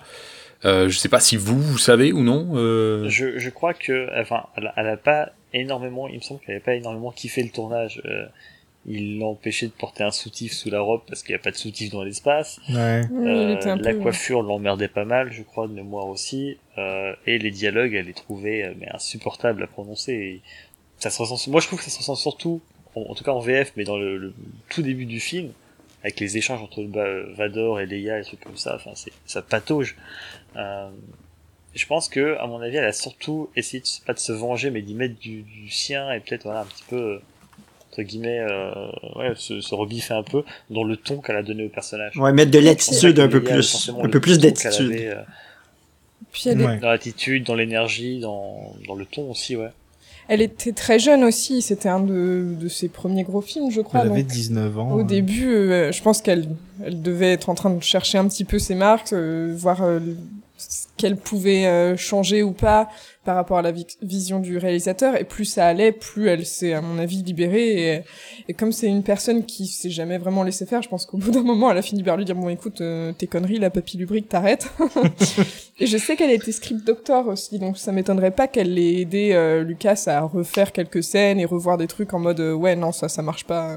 Bah déjà, euh, je pense que tout le cast a été porté un peu par Harrison, qui lui hésitait pas à dire ce qu'il pensait Mhm. Euh, du script et tout, et qui, je pense, a aidé justement à fluidifier un peu les les dialogues justement, à les, à les pousser à rendre le tout plus euh, Naturel. naturel. Voilà. Ouais. Merci beaucoup. Donc euh, ah, d'ailleurs Ford qui ce que j'ai vu à la base était il était charpentier. Oui. Il est pas du tout Oui. acteur. Non. Oui, oui. En plus, il était Ah oui. là à la base. euh, il, il auditionnait pas du tout pour le film. Il, euh, il, il était le gars qui répondait en fait pour les tests euh, des des acteurs, genre qui voulaient jouer Luke. ben il, il lisait en fait le, Il donnait la le réplique. gars- voilà, il, il donnait la réplique. Et il n'était pas du tout le censé faire partie du film euh, en plus. Là, c'est comme euh, Peter Mayhew qui était euh, euh, ambulancier, quoi. Enfin, Ouais, mais lui, il a vraiment passé le cast. large. Je, oui, je crois. Parce oui. que je crois que c'est euh, pour pour euh, ouais pour solo c'est comme tu disais euh, euh, c'était vraiment pas prévu c'est c'est c'est plus tard que c'est au bout d'un certain temps que Lucas s'est aperçu mais en fait c'est parfait je veux dire on l'a notre solo Mhm. Et puis, il avait travaillé avec accident. lui déjà. Il avait déjà travaillé avec lui de toute façon. voilà, donc, dans Ca- American Ah. Graffiti. oui, c'est ça. ok ok ah bah je, non je pensais que c'était vraiment le début je savais pas qu'il était dans Graffiti ok Mhm. Non, non, c'était le celui des trois, des quatre, si on compte Mayu, qui avait déjà une carrière en fait, qui avait déjà fait des, des films, déjà fait des trucs. Petite carrière, mais. Oui, une petite, mais il avait quand même de l'expérience, alors que les autres étaient assez novices. ah bah ok d'accord je savais pas Mhm. Mais c'est pour ça que lui, il était beaucoup plus assuré, un peu comme le personnage de, de Han, en fait. Euh, qui, est, euh, qui- En fait, ce qui est très drôle avec Han, c'est de voir à quel point Harrison Ford aime pas trop jouer le personnage, mais à quel point c'est le personnage qui lui ressemble le plus. Euh, à travers les époques, tu vois vraiment qu'en fait, il, il, il est lui-même, en fait, dans le personnage. C'est peut-être pour ça qu'il aime pas le jouer, il est trop lui. Peut-être. il se révèle trop de Euh, lui-même Et euh, donc, on a déjà dit dans le dans le podcast euh, que euh, Tuki et moi, euh, par exemple, bah, on a on a jamais été très fan de de Han Solo et Avant, ouais. Et euh, et en revoyant le film, en fait, je me suis rendu compte que c'était euh, avec Leia, peut-être après Leia, c'était le personnage que je préférais dans le film. Mais Je trouve que le Euh, 7 a beaucoup aidé parce que ça a donné une. je le trouve très drôle dans le 7, ça l'a rendu un peu plus sympathique, un peu plus. Euh... euh, witty. Ouais, moi, j'ai Euh, beaucoup de mal avec ses répliques en VF, euh, quand même. Mais nous, on a regardé en VO, donc euh, on peut pas te. oui, oui. Euh, il, enfin, c'est euh, autant si Leia, voilà, euh, montre un peu les dents. Enfin, lui à côté, c'est le, le beau sexiste de service, quoi. Enfin, Ouais, je- la, on, on va réussir à s'en sortir si les bonnes femmes s'en mêlent pas, des trucs la comme ça. VF Enfin, de. En plus, c'est c'est français, quoi, donc. euh, Mais la VF de Anne a, a mal vieilli parce que déjà, il y a beaucoup, beaucoup d'expressions d'époque. Alors que Ouais. dans la VO, euh, quand il parle, il parle normalement, quoi. Il y a, y a rien de choquant, il y a rien où tu te dis, euh, ça veut dire quoi? Alors que dans la VF, c'est vrai qu'il y a vra- vraiment des expressions d'époque, des termes d'époque, etc. où des fois, tu te dis, hein, pourquoi il a dit ça? Ah ouais, non, mais en Mhm. fait, c'était comme ça. Mais je, je pense qu'on fera un petit arrêt sur la VF tout à l'heure, hein, parce que c'est quand même le seul film à ma connaissance où tu as le mot plénipotentiaire qui apparaît comme Oui, ça. oui, c'est balance pour les fromages, tu te démerdes avec ça. En fait, c'était un gage, tu, tu fous ce mot-là dans ton script, m'en fous, tu, le- tu le cases. Moi, pas du côté d'Han Solo, j'ai toujours trouvé que, oui, il représente un personnage plus âgé, donc c'est normal qu'il ait plus d'expérience. C'est un, un, un street smart, comme on dit, tu sais, Mhm. dans le sens qu'il Oui. il, il sait comment ça fonctionne, donc comment dire, sa confiance, elle, elle dégage du personnage, tu le vois que c'est clair, il sait qu'est-ce qui se passe, il a déjà vu, euh, il, a, il a tout vu dans la galaxie, là, il, il y a rien qui le, sur, qui le surprend, c'est son attitude. Tu sais, c'est, c'est, c'est, le gars aussi, qui, pourquoi il était populaire à notre époque, c'est, c'est le badass, tu sais, c'est, c'est le, le, Mhm. euh, Mhm. Le bad boy. le bad boy, exactement, le bad boy que, que tous les ados voulaient, voulaient être, là, tu sais, être séduisant, confiance, tous les atouts qu'un jeune ado n'a pas à cette époque. Ouais, c'est ça. c'est vrai. Non, moi c'est pareil. C'est vrai que au début, au début, euh, le solo, je l'ai vraiment, je je l'avais apprécié et c'est vrai que je l'avais vraiment apprécié au premier degré pour toutes les raisons que t'as donné, euh, euh, Danny. Voilà, le, le côté confiance en soi qu'on n'a pas à l'époque, qu'on aimerait bien être parce qu'on pense que c'est comme ça qu'il faut être pour être cool. Euh, maintenant, je lui ai Ah, découvert d'autres, ai- j'ai découvert d'autres facettes et c'est vrai que je Mhm. continue de l'apprécier pour des raisons un peu différentes. Mais c'est vrai que. oh, Et puis j'aime bien, comme tu as dit, euh, Grushkov, la dynamique qu'il a avec Luc. Euh, elle marche vraiment bien. Euh, C'était euh, c'était Tuki qui l'avait dit, moi. mais euh, Ah, en ok. fait, Non, tu l'avais dit au début aussi, qui a il les me semble. meilleurs. euh, Ah, pardon. il a, il a les, c'est celui qui a les meilleures dynamiques avec tout le monde justement parce que et c'est un peu le le personnage, le personnage qui sert d'encre au public justement comme tu as dit, euh, Danny, euh, qui qui est le gars un peu ordinaire euh, par rapport à, à bah, la politicienne euh, rebelle, euh, le, le fermier magicien, le vieux magicien. Euh, lui, c'est le gars qui qui a roulé sa bosse, qui qui sait ce qu'il fait. euh, qui a, qui a les pieds sur, sur terre, mais en même temps, j'aime bien. euh, j'ai bien aimé revoir aussi pour me rendre compte à quel point euh, Adam Driver il a beaucoup pris en fait de, de Han Solo dans son jeu pour euh, pour Kylo Ren. Il, il c'est c'est assez subtil, mais euh, dans dans son jeu, on voit quand même ce ce côté. Il il donne souvent l'air euh, l'air euh, assuré, mais là où Han il y arrive mieux, euh, Ben en fait lui bah ça marche pas du tout. Et euh, mais même Han, même si il arrive à nous y faire croire, ça se voit qu'il se force un petit une peu. façade. Il y a- il y a Euh, plusieurs fois voilà. dans le film où justement je t'ai dit euh, oh là là qu'est-ce que euh, qu'est-ce que Ben Solo ressemble à son père? Parce qu'ils ont Mhm. ce côté un peu euh, ils veulent faire les gars assurés et tout mais tu vois qu'en vrai euh, c'est juste une façade et qu'ils qu'ils essayent juste de de, de faire genre oui oui tout va bien hein, je gère Et ça, on le voit, on, on le voit très très bien dans, dans, dans le film solo de l'année dernière. C'est, c'est le, le, le gars qui veut avoir l'air euh, badass, méchant, mais en réalité, il a un grand cœur.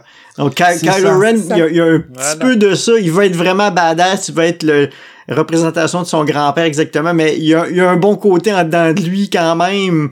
euh, C'est- c'est qui, juste un qui- bébé qui- aussi. qui essaie de, qui essaie de garder euh, vivant, même si le côté obscur l'envahit de plus en plus. Mais là, on dévie un peu, mais c'est juste pour montrer que Han Solo, en fait, c'est une façade aussi qu'il y a. ouais Exactement. C'est un personnage, hein. Oui oui oui Euh, Il c'est- joue- le personnage joue un peu Oui, c'est ça. Non, non, voilà, il... Bah, c'est pour ça que je trouve ça assez sympa, en fait, que, que ce soit pas son vrai nom, euh, Solo, parce que c'est vraiment une, une identité qui s'est construite lui-même, euh, pour justement... Pour la vie qu'il a pour- choisie. Pour, la vie qu'il a choisie, exactement. Et d'ailleurs, ça se voit quand, par exemple, il est avec. euh, quand, quand à chaque fois que quelqu'un veut le faire, au fait, tu nous dois de l'argent, on va te tuer. Euh, Ouais, non, non, tout va bien. On voit le, le, le gars, il doit être en stress tout le temps. Il sait que tout le monde veut sa mort, mais il est toujours. Ouais, non, t'inquiète, euh, tu vas avoir euh, triple. Allez. Alors qu'en vrai, euh, jamais. euh, et du coup, je sais plus si on a fait le tour jusqu'à Matt. Euh... Et puis, bah, le fait qu'il revienne pardon. aussi. Le fait qu'il revienne prouve qu'il a un grand cœur et que c'est juste, il fait exprès d'être un peu le Oui, bad voilà. boy, un peu froid, mais qu'en fait, il en a vraiment quelque chose à faire. C'est juste qu'il veut pas euh, se mêler des affaires des autres parce qu'il est déjà, il a déjà tellement de mal à gérer sa vie qu'il a pas envie, en plus, de mettre ça sur les autres et de devoir gérer les problèmes des autres vu qu'il sait pas gérer les siens. Mhm.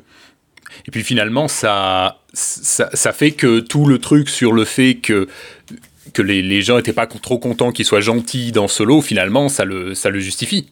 Mhm, bah oui, il est, c'est pas un méchant, c'est juste un gars qui fait ce qu'il peut pour survivre et du coup, c'est jouer les, les mecs assurés euh, sans faille. Mhm.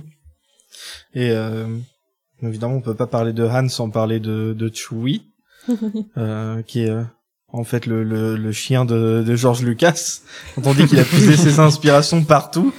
Euh, C'est traité un peu de cette façon-là dans le film, hein, parce Oui, que euh, il- il, est drôlement en retrait quand même. Mhm. ah ouais, les- alors, les il gars, a même plus, pas euh, droit à une putain de médaille, lui. Oui, c'est ça. honteux, quoi. Bah ni lui ni Wedge. J'avais jamais fait attention, mais Wedge. Mais genre, oui, c'est vrai que il Wedge aussi là. il passe à la trappe. sûr, il a survécu aussi. Hein. Il y avait pas un pilote de, de Y-Wing aussi qui a survécu? Je sais, Ah je non, sais eux, ils sont plus. tous cramés, je crois. Non, il reste, euh, il reste Luke, Wedge. Non, mais dans la, quand on voit les, les vaisseaux se, se quitter, faudrait, faudrait voir un- un- une Ah, capture ouais. d'écran. Il me semble qu'il y a un, un, un Y-Wing à quelque part. Ça se pourrait-tu? Attendez, je vais ressortir les romans photos. Euh, mais c'est vrai que euh, Chewie dans ce film-là, il est, euh, il est drôle, mais c'est vrai qu'il est surtout euh, drôle en fait parce que euh, même si Han c'est le personnage qui est censé être terre à terre, comme il se donne euh, des, des grands airs et tout, il y a toujours Chewie qui est là pour le ramener un peu au sol, pour le, le gronder ou des trucs comme ça. Il est tout le temps en train de juger tout le monde. Euh, Chewie, mais principalement Han et c'est très rigolo à voir. J'adore le moment où t'as Anne qui fonce dans le tas en hurlant, euh, sans même tirer sur les Stormtroopers, mais juste en se disant ouais, je vais faire le fou et ils vont avoir peur. et t'as- Chewie mais qui le suit, mais pas en courant. C'est-à-dire que du coup, quand Anne il fait demi-tour, t'as Chewie qui est genre à l'angle, genre c'est bon, qu'est-ce que tu fais? C'est la voie est libre. Putain, j'avais pas fait attention, ça. Pour moi, je trouve que Chewie, c'est vraiment un des tours de force du film parce que c'est complètement le truc qui aurait pu mal vieillir, un costume un peu mal fait, Ouais. euh, un côté un peu kitsch. Et voilà, euh, ou même même une voix, même le, le fait qu'il parle pas du tout, euh, voilà, une voix d'alien un peu un peu bizarre, mais en fait non, il continue de fonctionner après. Ouais. c'est vraiment c'est vraiment assez ouf. euh. Et d'ailleurs. euh, c'est ce que tu c'est ce que tu disais Grushkov sur son côté euh, voilà qui fait des commentaires et tout il a pas besoin de dire un mot juste la manière dont il dit le ton Mhm. éventuellement les mouvements de le, Ouais, le- body language tête, euh. on comprend très bien ce qu'il veut dire. On n'a pas besoin de mots ou de trucs comme ça. Et c'est vraiment le truc le plus incroyable du film que ça fonctionne encore si bien 40 ans après. Bah en fait, euh, c'est euh, Chewie, C3PO et R2, c'est ils devraient, ils font partie de ces trucs qui devraient pas marcher aussi bien, mais euh, mais ça marche toujours aussi bien. R2D2 qui est toujours le thug, euh, comme on avait dit, qui passe son temps à insulter tout le monde. Mais sérieux, pour moi, à l'époque, R2D2, C3PO, c'était euh, les Ewoks de, de ceux euh, de, qui, de l'époque qui aimaient les, les, les jeunes, très jeunes, qui aimaient les, les petits oursons, puis ils aimaient les Ewoks. Ben Mhm. moi, à mon époque, c'était vraiment les deux droïdes. euh, on, on, on aimait Ouais. beaucoup les deux petits droïdes. Euh, Ouais. Même si on comprenait pas nécessairement euh, tout ce qui se passait.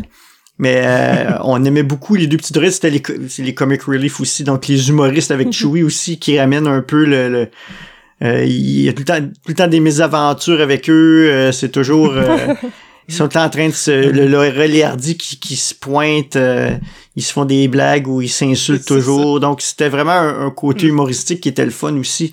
Euh, puis tu- même Chewie avec Han Solo qui était aussi... euh, un, un- qui amenait un peu d'humour aussi, les, les, les vagues... euh, un, un après l'autre qui pas qui s'insultaient mais qui s- Ouais. Qui qui- se taquine quoi. qui se taquinent exactement Ouais, ouais. Et pareil, ouais, entre l'ai- R2 et, et, C, et C3PO qui alors C3PO qui se plaint tout le temps et puis dès qu'il arrive à un truc à R2 c'est oh mon dieu donnez-lui mes organes il en a pas assez mais c'est presque ça quoi Mais rouage en VF. C'est hein, euh, plus Ils, ils qu'il ont pas vu l'informatique depuis longtemps, les mecs, mais c'est pas grave. mais- il marche à la main en fait y a une manivelle derrière tu le remontes tous les jours Steampunk C'est C3PO. Euh, mais euh, en, en vrai, je les aime bien, ces 3 PO RDD2 Mhm. dans, dans celui-là. Je trouve qu'ils marchent très bien. oui Euh, déjà, ils ont une fonction, même dans le monomythe, c'est un peu les, c'est les héros en fait, enfin les héros au sens, euh, enfin, au- messager pas les héros avec euh, AULT. Un- voilà. AULT, merci à la fin.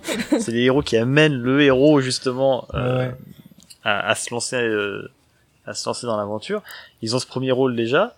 Par la suite, ils ont aussi une, une utilité. Ils- je, crois, je crois que ce 3 a jamais été aussi utile de sa vie, à part dans, dans, le- dans le retour de Jedi, mais Ouais. ils- ils ont encore, euh, contrairement dans la- à la prélogie, où ils ont, ils ont vraiment un sens à, à être présents, à, à suivre l'aventure, Mm. à suivre ce qui se passe. Mhm.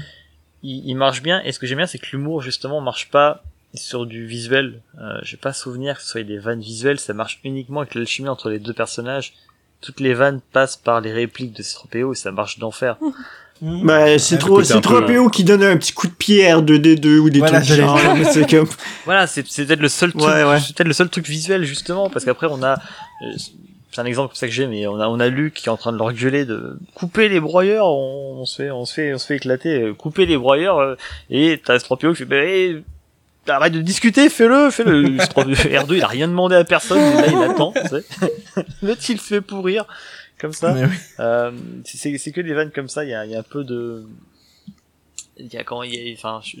3PO, il est pas... il est- C'est pas de l'aigreur, mais il est toujours un petit peu, voilà, toujours ronchon, Il en train de râler, euh, pincé, à euh, s'apitoyer sur lui-même. Guindé. c'est Coco Lapin ouais, tu sais. Guindé. Ouais, c'est Coco Lapin. Il, euh, il, il rejette facilement la faute sur R2 aussi derrière. Oui, et puis à côté, voilà, c'est ah si si il faut le sauver machin. Euh, attends prenez mes organes comme tu disais. Ça, euh, il, il marche vraiment très bien les deux, Mhm. je trouve, dans le dans le film. Et ils sont euh, euh, mais co- côté ils sont ouais.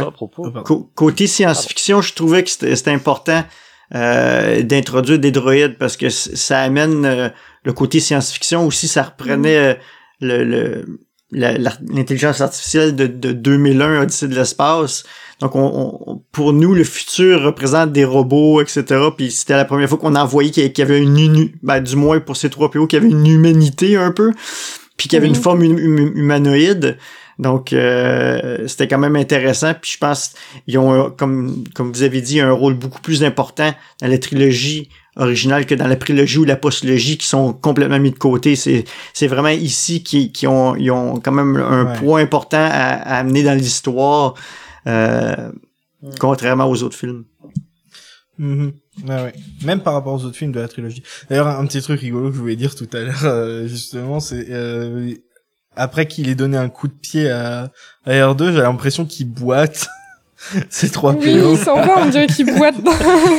En fait, en fait, il s'est fait mal euh, sur la scène. Ouais, Anthony Daniel s'est fait mal, c'est ça?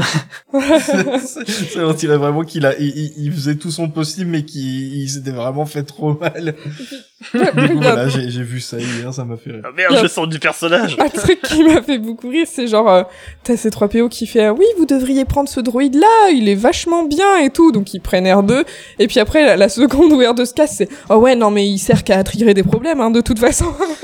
mais c'est toi qui les as convaincus de le prendre. Genre un sale passif agressif comme ça. euh. Ah, j'ai beaucoup travaillé avec lui, chose, c'est plutôt cool. Et puis dès que il se pointe, t'as vu ce que je fais pour toi, espèce de connard. Il lui tape sur la tête pour euh, mais tu peux pas montrer la vidéo là. Comme s'il se tapait sur la tête, tu sais, comme tu faisais sur les vieux écrans de TV pour qu'il fonctionne. Et, et Mais ça, aussi, quand, truc, euh, quand, quand tu vois le début du film, comme la première fois que tu vois le film, et on dirait peut-être pour l'auditeur qui a jamais entendu parler de Star Wars, tu te dis, est-ce que c'est l'aventure de deux droïdes? Parce que on, on les voit, c'est, c'est eux qu'on, qu'on voit principalement, ils se sauvent. Oui, tu vois une princesse qui met un message dans, dans le droïde, mais après, on suit les droïdes ju- jusqu'au Jawa, jusqu'à temps qu'on tombe sur Luke. Donc, c'est les péripéties de deux droïdes euh, pendant 20 Ouais, minutes. c'est comme... un buddy movie avec les deux. C'est ça, avec ces 3 PO qui est tout le temps en train de se plaindre que R2D2 il l'emmène partout où il veut pas aller, mais en fait il est tout le temps en train de le suivre aussi. Genre dans le vaisseau au début, il est oh mais t'étais où? Je te cherchais partout, puis il le suit partout, puis après il est oh bah euh, franchement t'as vu où tu m'emmènes? Ah non, mais c'est un baltringue, hein. c'est- Moi, un truc Ouais, que je trouve aussi qui fait partie du, euh, du, du succès des deux personnages, c'est leur design. Ils sont super bien réussis. Mhm. euh, Mhm. donc, euh, parce que j'ai essayé de regarder avant euh, de, de voir qu'est-ce qu'on avait comme exemple de droïdes de, ou de, de, de robots euh, pré-Star Wars. Alors, il y a- j'ai vu, il y a le, le, le droïde de Metropolis de, du Ouais, film de. Fritz Lang qui apparemment était une inspiration. inspiration. Voilà, ouais. Mais Clairement, euh, ouais, ouais, j'ai j'ai trouvé. Alors, il y a des tonnes de films de série B avec des droïdes pas possibles qui sont qui sont vraiment super mal vieillis. Mais eux, je trouve qu'ils frappent tout de suite. Ça, ça fonctionne. Ça, on se dit. Et voilà, on on trouve pas qu'ils ont un côté un peu bizarre ou peut-être trop humain. Euh, ça, ça, ils sont ils sont vraiment magnifiques. Je veux dire, même après tout ce temps, euh, ça, pour moi, si j'ima- j'imagine le futur, je vois encore des droïdes qui ressemblent à ça. Euh, ça c'est c'est vraiment, ça participe vraiment au, au succès des deux persos. Ils sont vraiment, vraiment cool à regarder.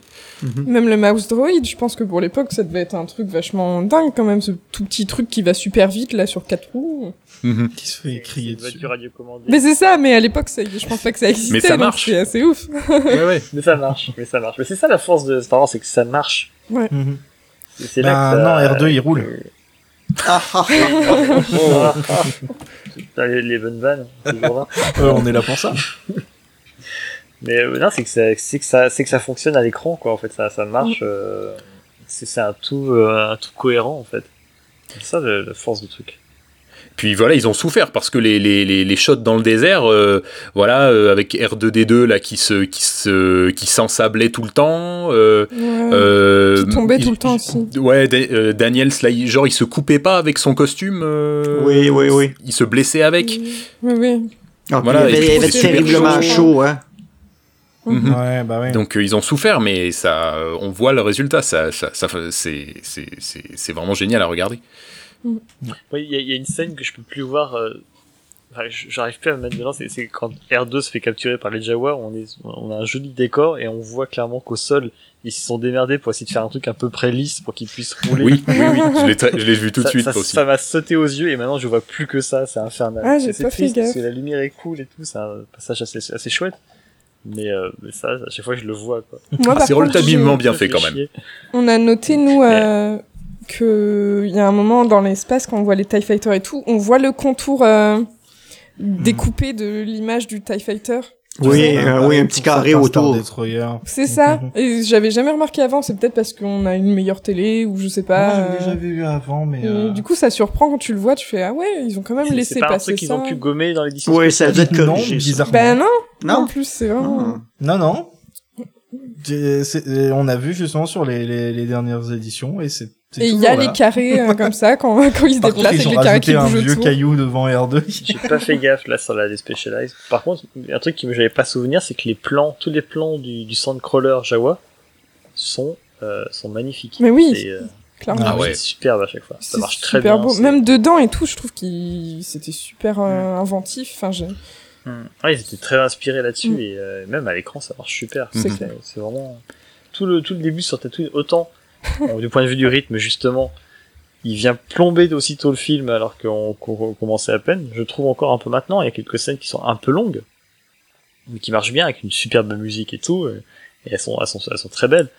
Euh, ça par contre, il y, a- vraiment pas photo. Quoi. La chose qu'on n'a pas parlé sur Han Solo tout à l'heure, c'est dans, dans la version originale qui tirait le premier, qui ont changé carrément. Oui. euh, pour, pour moi, moi, j'ai toujours vu Han, Solo badass qui tire le premier. Puis, Oui, oui. Justement, Han Solo, euh, George Lucas qui a décidé de changer, changer les, les- la donne, c'est comme non. Ouais, je- en plus, euh, en revoyant le, le film, vraiment, ça, ne- ça, ça, ne- ça n'apporte strictement rien. Non. Et ça, ça revient presque au même. C'est juste que l'autre tire en même temps. Mhm. Moi, je trouvais ça même plus intéressant que Anne tire en premier parce que justement, ça va avec ce- cette idée que le gars, euh, il, il- survit juste. Il, est tellement habitué à être en danger qu'il sait que, euh, Bah, que des fois c'est le seul tuer. moyen où voilà où tu t'en sors et du coup c'est hop tu te débarrasses d'un problème comme ça et puis tu vas gérer directement avec le boss et pas avec ces, ces mafieux comme ça. On voit Cassian Andor dans Rogue One qui n'hésite pas non plus à se débarrasser de son contact au Mhm. début du film. Pour- ils ont pas changé le, ils ont pas changé la scène non plus dans Rogue One. Et pourquoi que dans New Hope ils l'ont changé? Je sais pas. Moi, Ouais, c'était, c'était Lucas. je sais pas. J'ai pas personnellement, j'ai pas grandi avec, donc euh, moi, c'est vrai que c'est peut-être un truc de gens qui ont peut-être grandi avec le truc. Personnellement, ça oui, m'a pas choqué. C'est une Ouais, probablement. de ca- caractérisation en plus de, Mm. du personnage. Mhm. Pour, pour revenir au, au Jawa, maintenant qu'il y, a- qu'il y a eu la prélogie, moi, à chaque fois que je vois les Jawa dans les, les canyons, je, je pense à Obi-Wan qui doit de temps en temps venir chasser des Jawa pour les presser chez lui, puisque dans, dans la prélogie, il commande un jus de Jawa. Et du coup, je, je suis partie du principe que le gars, il devait prendre des, kidnapper des Jawa, les passer dans sa centrifugeuse et se faire du jus comme Et ça. ça suffit. Wesh. C'est devenu super On l'a dit et redit. Euh, et du coup, euh, voilà, dans il y a plein de créatures euh, dans le désert et tout. Il y a les petits Jawa, il y a les les Tusken qui sont beaucoup plus dangereux pour les pour les humains qui attaquent euh, euh, Luke.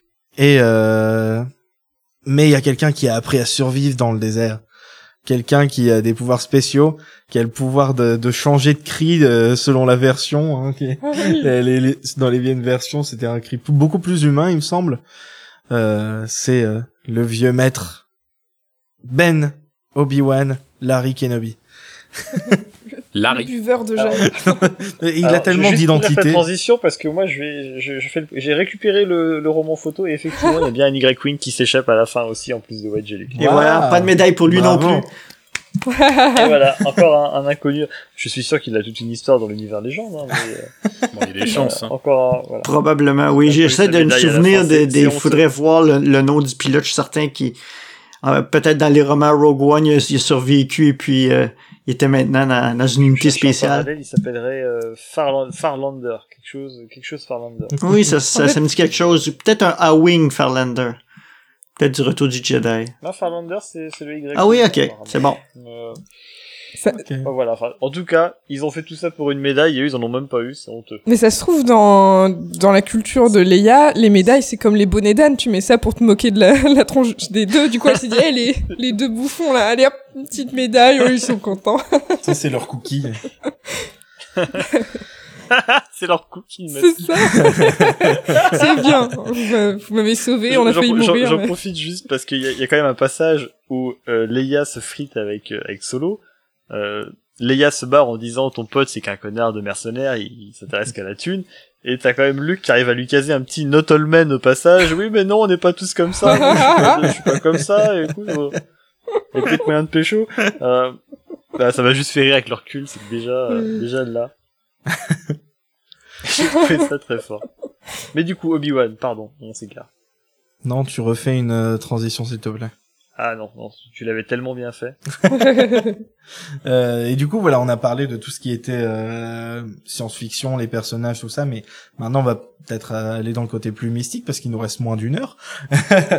euh, Obi-Wan, le vieux, qui a vu et, et seen some shit. He's been in the Vietnam War. euh, qui est... La guerre noire. En vrai. Oui, la guerre noire. Euh, le, le vieux vétéran, euh, le vieux fou, Ben Kenobi. Alors là, déjà, un truc que j'avais vu, c'est juste avant de parler du personnage lui-même, mais rien que pour l'acteur, donc euh, qui est joué par, euh, par Alec Guinness dans le, la- la- cette version, mais j'avais vu que, euh, et vous aviez peut-être vu aussi d'ailleurs, que hum, au départ, hum, Lucas voulait prendre euh, un acteur japonais qui s'appelle Toshiro Euh, Mifune.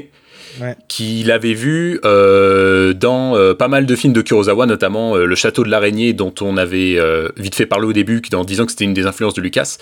Et euh, il avait, ça, ça avait, ça s'était joué à pas grand chose le fait qu'il avait, qu'il avait, euh, qu'il puisse le prendre, pu- puisse prendre cet acteur pour jouer Mhm. Obi-Wan. Ouais, Donc on sent en- que c'était vraiment un truc important pour lui, l'influence de Kurosawa. Il me semble qu'il y avait quelques concepts à l'époque euh, même qui avaient été faits avec lui euh, dans le rôle.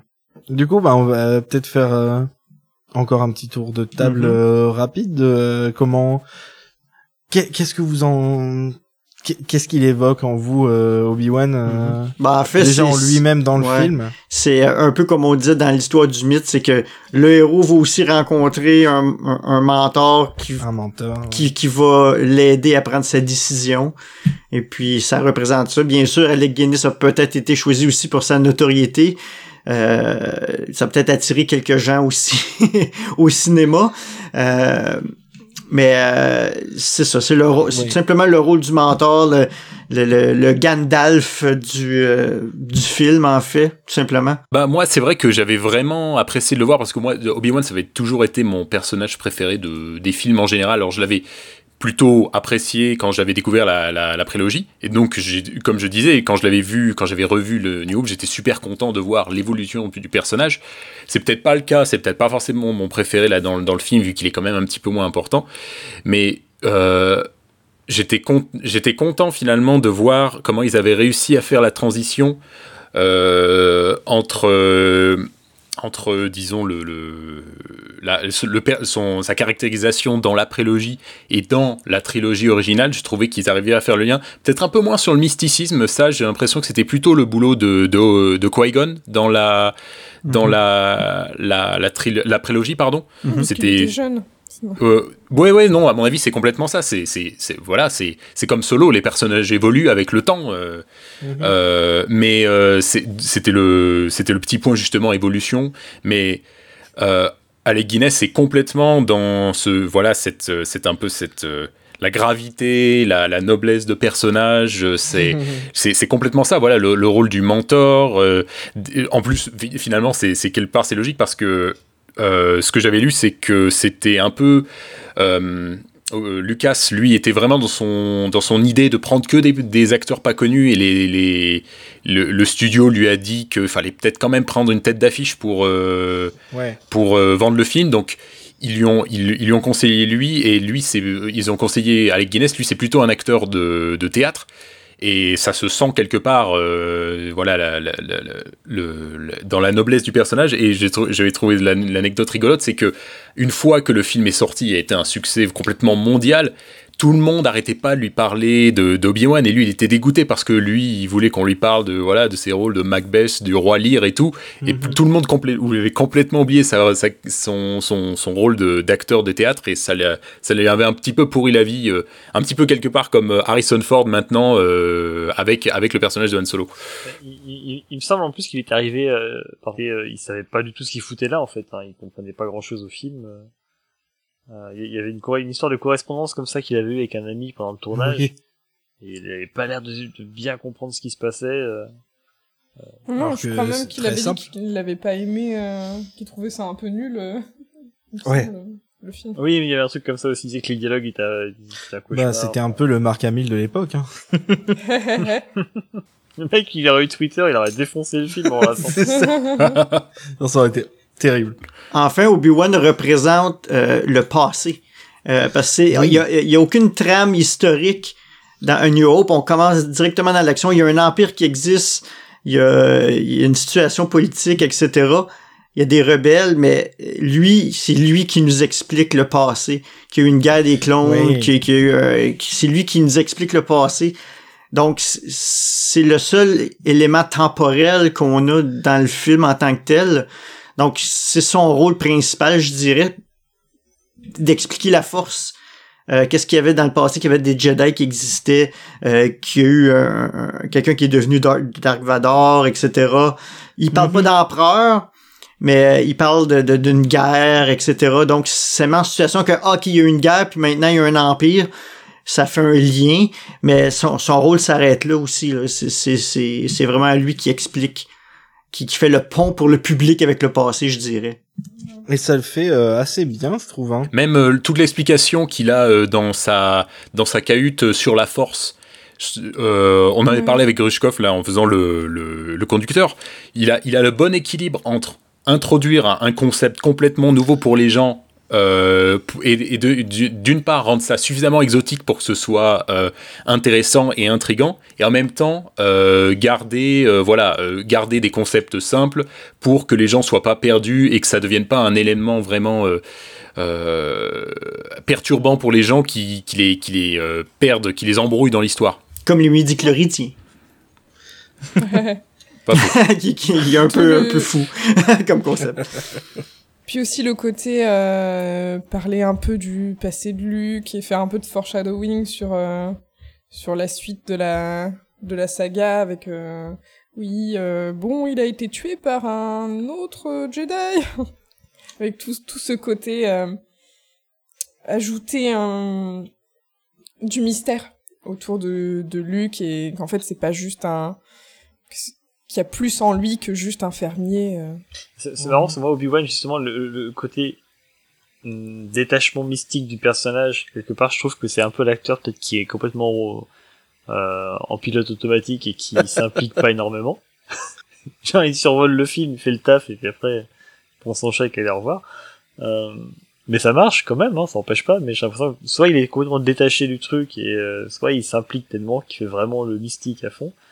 Et, euh, et à côté, le, le fait qu'il y ait des incohérences entre ce qui a été fait après et ce qu'il raconte à Luc, je trouve que ça lui donne un petit côté, ouais, justement, bah, euh, soit, soit c'est un, c'est un peu un connard, parce qu'il le- il le mytho bien, soit il a, il a, il commence à perdre de la boule, le vieux. en fait. Mais il, il protège Luc. Hein, sa retraite faut pas oublier qu'il protège Luc. Hein, il faut, même Luc, le- le- il a aucune idée de, que son père c'est Darth Vader. Là. Il fait tout simplement le protéger le, pro- en, en lui mentant. il le protège à son insu. Ouais, c'est ça. C'est Hmm. une certaine façon de voir les choses. Et puis moi, euh, pour moi, Obi-Wan, il a aussi une des répliques les plus intéressantes, peut-être pas la meilleure ou la mieux écrite du film, mais les plus intéressantes. C'est dans le combat avec Dark Vador. Quand, alors moi, je l'ai vu en VO parce que j'ai pas réussi à choper le DVD au bon moment euh, pour regarder en VF, mais il me semble qu'il dit si tu me terrasses, je deviendrai encore plus puissant que tu ne pourrais imaginer. C'est Ouais. bien ça en Ouais, VF ouais. Ouais. Ouais. Et voilà, je trouve que c'est tellement, tellement de promesses, c'est tellement, voilà, ça, te- ça ouvre tellement de possibilités pour l'univers et tout. Je trouve que c'est vraiment une des, des répliques les plus intéressantes du film. Et c'est Parce que- conclu vraiment quand on l'entend parler par la force. Oui, c'est ça, Quand il est dans le cockpit. C'est là qu'au au départ, on se demande qu'est-ce qui se passe, qui disparaît.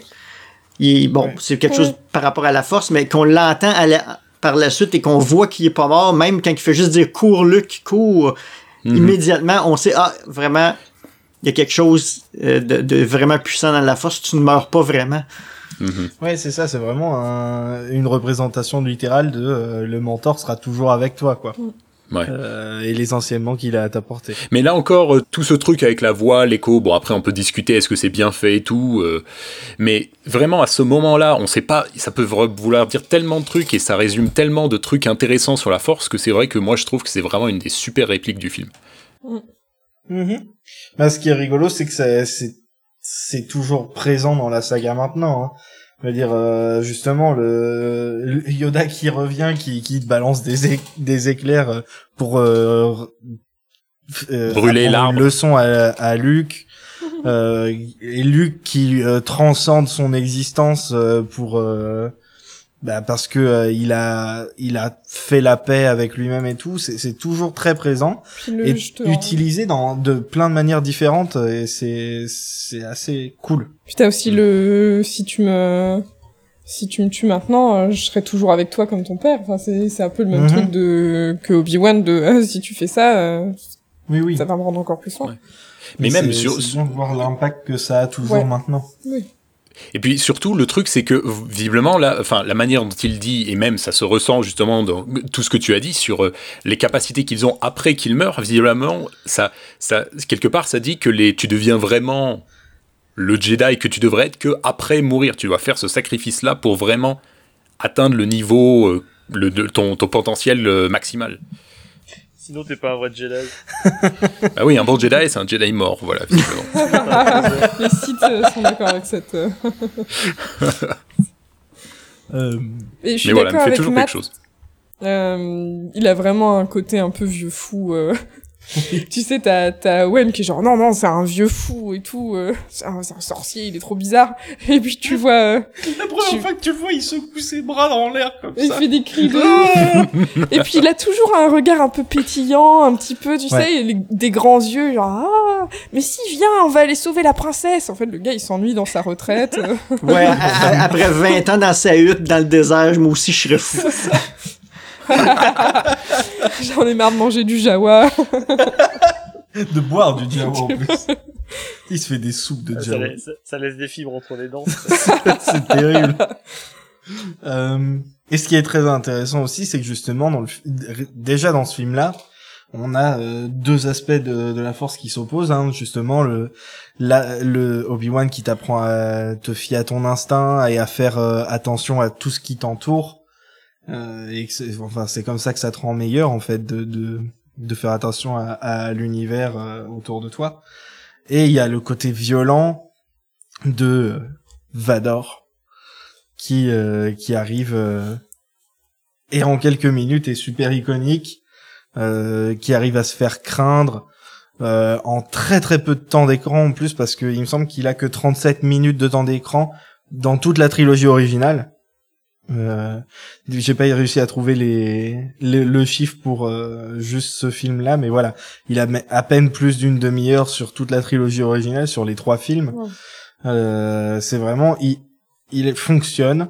C'est un des personnages euh, qui qui ressort le plus du coup du du côté euh, japonais et tout avec son casque euh, de samouraï mais tout noir euh, avec ses avec ses, son piano sur le ventre euh. et c'est c'est avec Tuki Son cache zizi, enfin sa Voilà. braguette. euh, c'est vraiment euh, un autre tour de force du film Oui, ben, pour moi, moi c'est toujours mon personnage préféré à, à, à ce jour. Euh, vraiment, euh, pré- c'est tout simplement sa présence. Quand, quand j'étais très jeune, là, comme il fait peur, c'est clairement un méchant. Il est entouré de ses soldats, euh, de ses stormtroopers tout en blanc, mais lui, il ressort. C'est lui qui représente Oui. le côté du mal. C'est très clair dans Star Wars, le, le côté bien, le côté mal. Mhm. Et euh, vraiment, c'est sa présence euh, qui fait. Puis on voit pas immédiatement. On sait qu'il est très fort parce qu'il soulève un soldat rebelle, mais on le voit pas tout de suite qu'il a la force. Sais, ça, C'est vraiment plus tard quand il, euh, il étrangle l'autre. Donc on, on le sait pas au début. On sait que c'est un vilain euh, qui représente l'empire. Et mais on sait qu'il qu'il- qu'il est probablement le, le- le chef des méchants à, à- à ce moment-là dans, dans le film. Puis même assez pas avant l'empire contre-attaque qu'on qu'on qu'on apprend qu'il y a un empereur, mais pour nous c'est le méchant du film avec Oui. Tarkin, tu sais. Mais euh, C'est ça. J'adore Tarkin d'ailleurs. J'ai j'ai pas mis de parti sur lui. euh, et j'aime vraiment beaucoup Tarkin dans le film. Ouais, Je trouve que Tarkin marche mieux que Vador, perso, dans ce film-là. Vador, euh, pour moi, il, il éclate vraiment dans, dans le suivant. Perce vraiment dans le suivant. Alors La- que là, Tarkin qui- éclate dans celui-là, mais littéralement. Ouais, littéralement en plus, mais euh, je trouve qu'il marche mieux. Enfin, Tarkin marche mieux globalement que Vador. Je trouve que Vador, il y a la présence déjà, tout ça, il y a le costume évidemment, mais je sais pas, il y a, il y a, il y a un petit côté un petit peu peut-être sous-exploité ou je sais pas, il y a un truc qui, qui marche un peu moins. Euh, ce qui marche vraiment bien, je trouve, c'est la scène où il étrangle le mec là dans la salle de réu. Mais euh, qui est tellement à fond dans- dans son truc. Didier de la compta, il est pas d'accord, euh, il se fout sa gueule, machin, il l'étrangle. Oui, Ça, ça, je trouve ça marche bien. Vraiment, c'est là qu'on, là, c'est là que je me suis commencé à me dire, putain, Vador, ouais, il... ok, il déconne pas, lui, faut pas le faire chier à la cafette. J'a- Moi, j'adore le fait que t'es Tarkin, justement, quand t'as Vador qui fait ça. Tarkin, il est super chill, genre, euh, ouais, bon, c'est bon.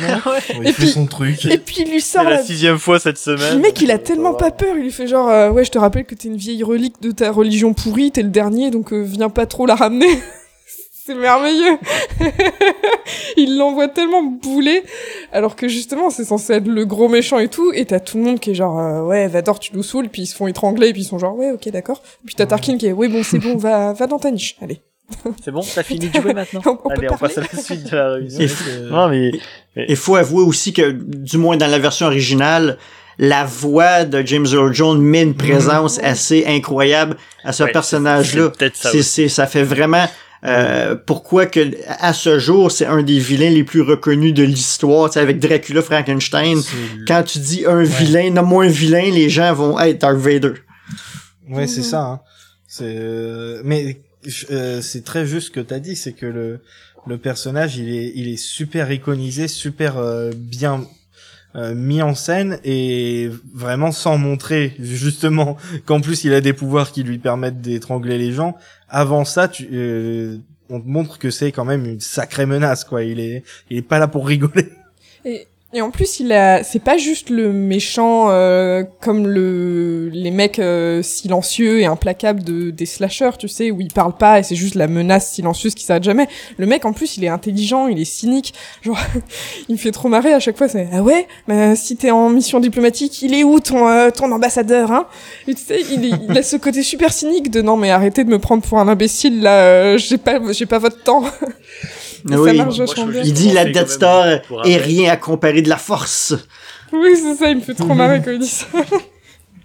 on en fait beaucoup pour un mec dans la première apparition à l'écran, c'est je mets les poings sur les hanches et je regarde autour. il a une posture quand il arrive, genre, bah alors, hein, on, on en est où? Un petit On n'attend pas Patrick?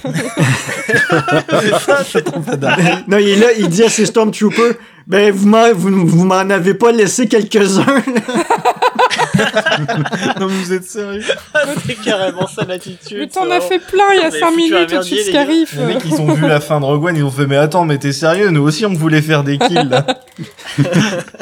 Bah d'ailleurs, il y avait cette euh, du- sur le côté intelligent et tout, il y avait cette vidéo super marrante d'un type qui avait fait- refait euh, certaines scènes euh, de, de justement de New Hope euh, par rapport au fait quand euh, quand le au tout début quand ils disent il y a un module de il y a un module de secours qui est sorti mais il y avait pas de il y avait pas de forme de vie. Et il y a que lui pour penser mais vous avez pas considéré que peut-être il y a des droïdes dedans.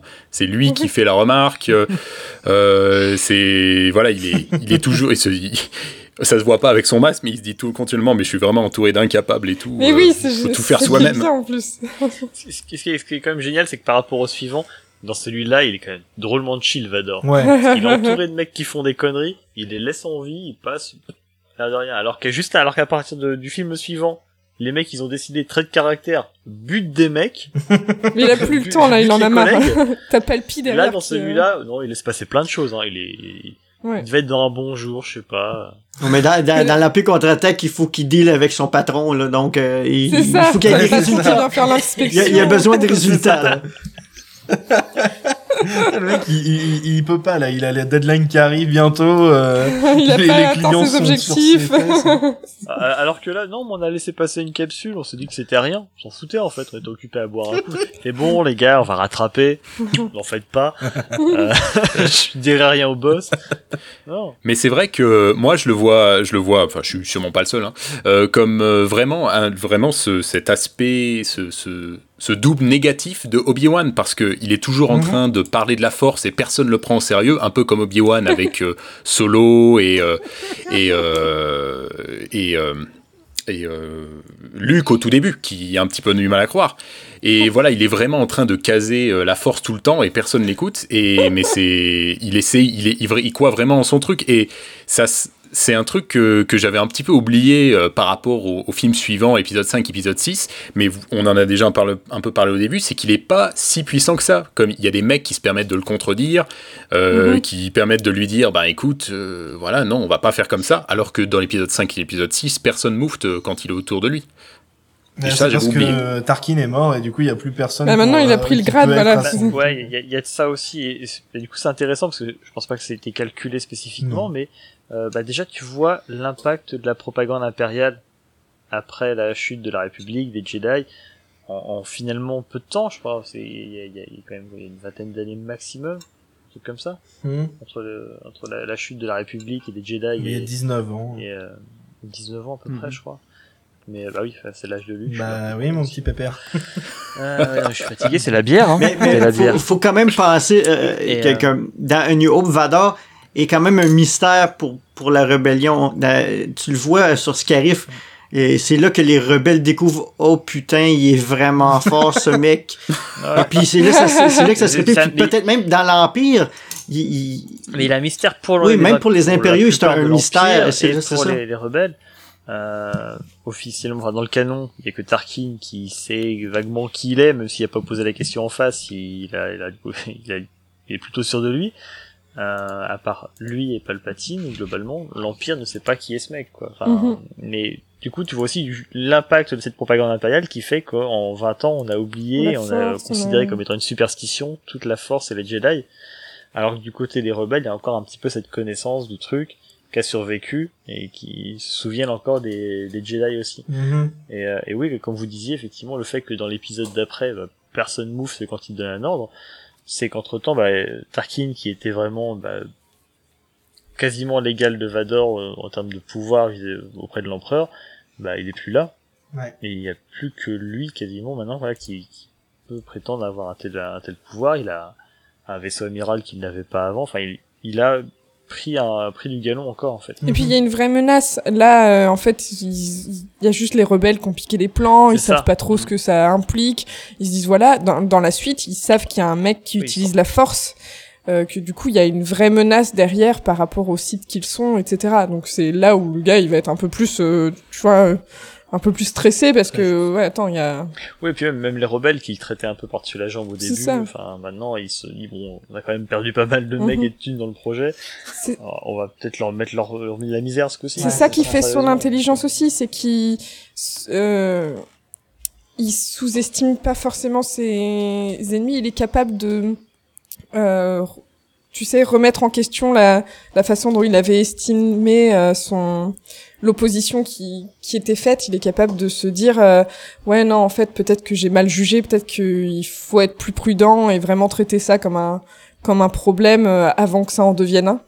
Mhm. Mm. Alors que les autres, quand tu vois le, le conseil là justement avec Tarkin et tout, ils sont ils sont en mode euh, ouais non mais on a un truc qui détruit des planètes, personne va nous faire quoi que ce soit. Et lui il est ouais non ouais j'ai Mhm. d'expérience, je sais que ça marche pas trop ce genre de truc mais moi j'ai tué tous les Jedi donc euh, Mhm. bon mais c'est tous les hommes des sables, moi. et puis les, Et les femmes, femmes et les enfants.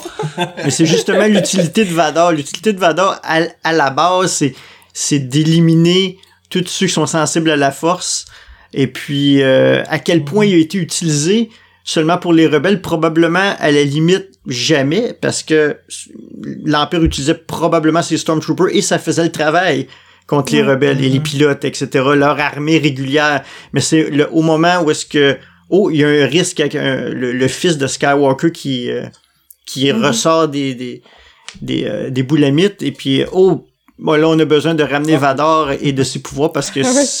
c'est- vraiment ça.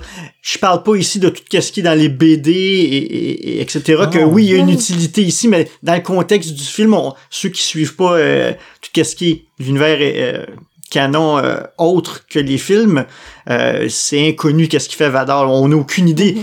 On le voit dans, dans, dans Rogue One. Oui, il utilise la force pour la première fois, mais à quel point il était utilisé avant, euh, à part pour faire peur. euh, Bah déjà, euh, dans Rogue One, euh, quand on le voit, il fait la sieste. Donc ça se trouve, ça faisait, c'est euh, ça. ça- ça- il passait ses journées euh, dans son spa euh, près. Dans son château À de la Mustapha, ouais. Mec, c'est le. RH en fait. C'est le DRH, tu sais, t'as tous les mecs qui viennent le voir ouais. parce qu'ils osent pas aller voir l'empereur. Ils sont genre, oh, Vador, tu veux pas m'aider avec mon problème? Et lui, il- non. C'est tout à fait ça. C'est ça. Mais euh, oui, et en plus voilà justement, euh, ils prennent pas spécialement la rébellion au, sérieux justement avant qu'ils qu'ils fassent exploser l'étoile de la mort. Donc euh, Oui, oui, là, ils voilà. disent, ah après ouais, ils non, mettent les moyens quoi.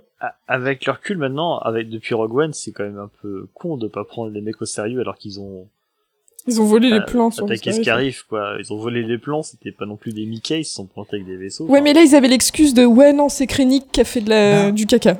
Et aussi, euh, et aussi, ben, même si c'est une victoire pour l'Alliance rebelle, euh, la- ils, ils leur ont fait des gros dégâts au, au final. Hein, ils ont juste réussi à se- s'enfuir euh, ah, sur le leur- fil. Ils hein. ont laissé des, des plumes, hein, oui, Et non, puis, ils ont volé des plans. Pour eux, ça, tu sais... de- Ils disaient pas qu'il y avait un truc sur ces plans qui pourrait vraiment les aider. Pour eux, ils étaient dans Ah, une ça, forteresse imprenable. Ils disaient, que- ouais, bon, ouais, ils vont savoir où sont les toilettes et la cuisine. Bon, ça va pas les avancer, quoi. Ils vont utiliser nos toilettes. Qui est... surtout que Tarkin qui est vendu comme un, un brillant stratège, très intelligent, froid, calculateur et tout, ce qu'on veut, euh, aussi bien euh, dans Clone Wars que qu'a- qu'a- qu'après, enfin à partir du moment où il a son jouet, Oui, c'est fini. Le mec il se dit bah non moi j'ai l'étoile nord, de toute façon je tue tout le monde. C'est ça, les, les étoiles de la mort et Il Starkiller, ça fait prendre la grosse tête à tous ceux Il qui sont Il dessus, devient quoi. complètement con et il a fait bah, on lui dit écoute mec c'est chaud, ils vont peut-être réussir à faire un truc, tu veux pas monter dans ton vaisseau? Par sécurité, tu reviens après sinon c'est pas grave. Et le mec il dit non non on va les niquer, c'est bon, je, je, je le sais, tu, tu, tu dis de la merde, on, on y va.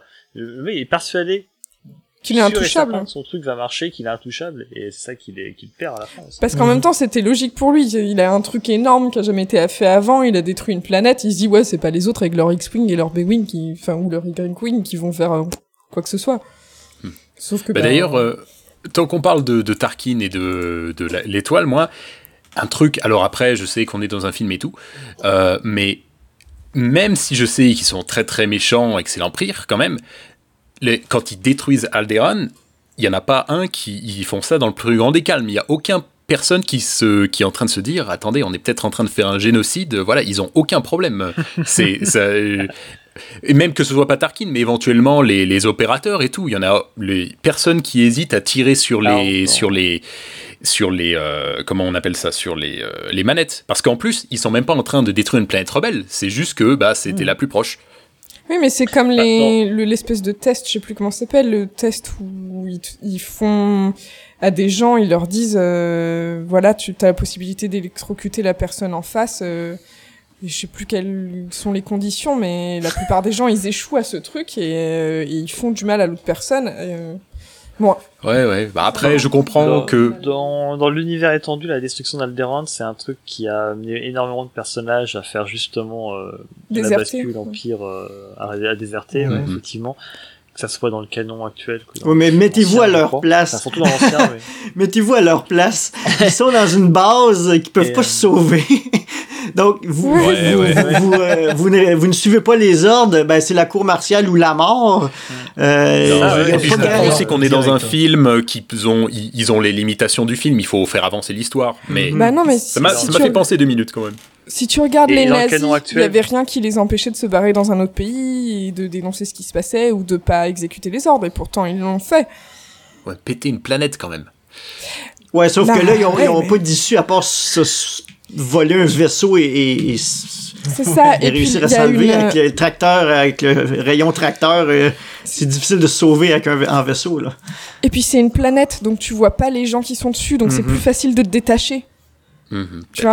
Alors Ouais. que Ouais. les nazis, par exemple, ils torturaient les gens en face à face. Donc c'est Une des raisons Ouais, aussi pourquoi que les personnages des Stormtroopers n'ont aucune humanité, hein.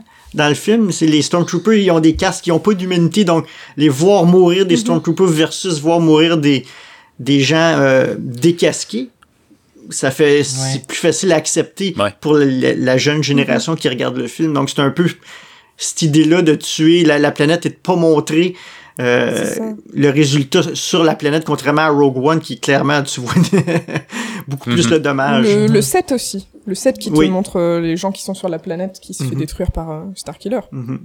Hmm. Mais euh, Ouais, là, le point de vue est carrément différent. Mais je dois avouer, Le 7 ouais, et Résistance. je dois avouer, on on on, on en a pas parlé, mais l'étoile de la de la mort euh, à l'époque c'était impressionnant, c'était c'était une bonne idée. Euh, vraiment de, de- c'est- comme arme comme après ils ont repris ça euh, à tour de bras mais je veux dire euh, Oui. c'était une très bonne idée à l'origine mhm. Oui, ça devait Bah, être c'est, vachement euh, impressionnant. euh, c'est très la, la bombe nucléaire. Hein. Mais à l'échelle planétaire. Oui, non, mais c'est ça. Mais ça se passe dans l'espace. Il faut euh, faut faut faire des trucs mettre aux proportions. Euh, et euh, du coup, j'avais j'avais une super transition que j'avais mise dans le conducteur, mais bon, ça ça, ça marchera pas là. Mais euh, du coup, on va peut-être euh, arrêter sur les personnages. Mais un des trucs euh, qui était bien justement avec Vador, euh, dont je voulais parler aussi, c'est que la première fois qu'il arrive, t'as vraiment la, la musique qui porte le personnage. Euh, Quand tu vois la première fois Obi-Wan, t'as la musique qui porte le personnage.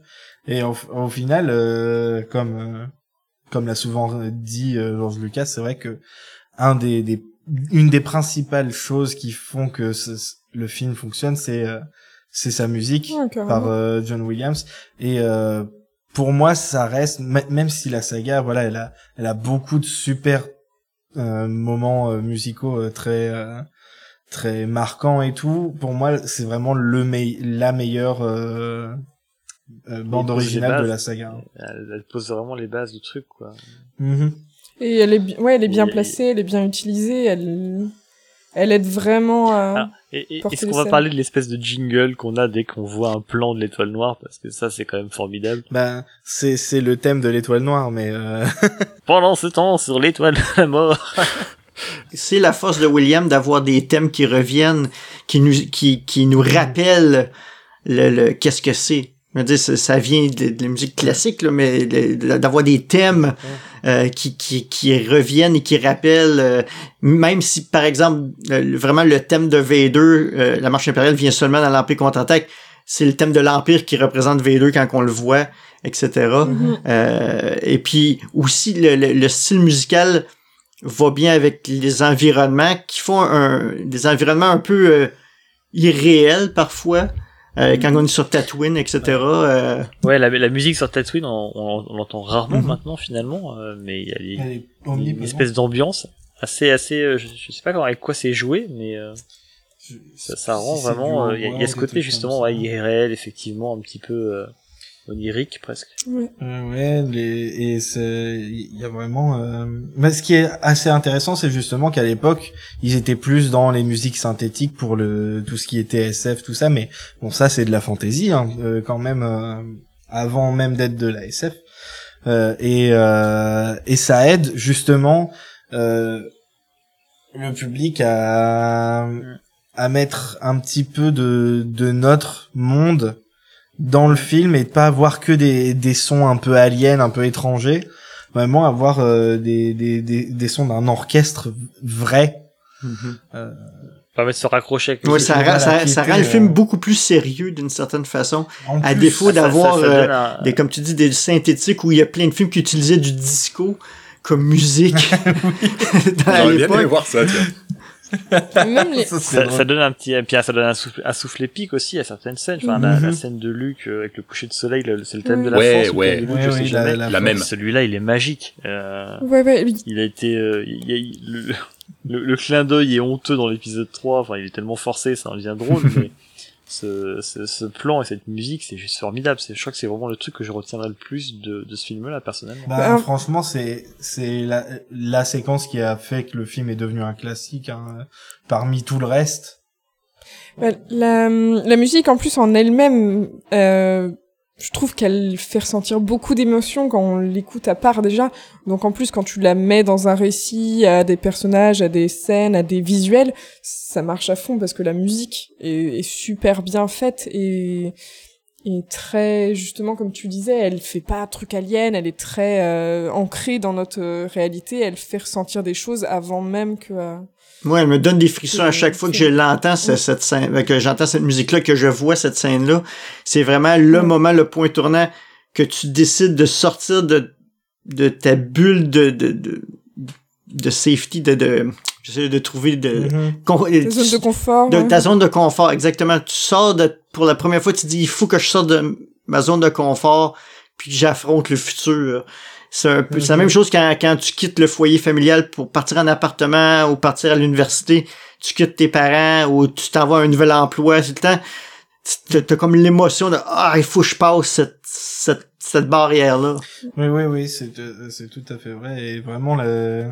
Ben, c'est- En plus, c'est c'est euh, comment? Euh, Spielberg qui avait conseillé euh, John Williams à, Ah, à Lucas. Lucas euh, après. John- euh, John Williams, il avait pas fait euh, les dents de la mer. Justement, voilà, il venait de faire les dents de la mer et puis il lui a dit, ok, tu veux de la musique orchestrale, moi j'ai le gars qu'il te faut, euh, c'est- il est là, il est juste ici et euh, encore une fois, hein, pra- pratiquement, enfin, c'est- c'est- comme on a dit, il, il s'était entouré de vraiment de gens bien qui ont en plus ramené des gens bien, Et doué. euh, vra- vraiment des gens qui savaient euh, faire euh, leur truc quoi.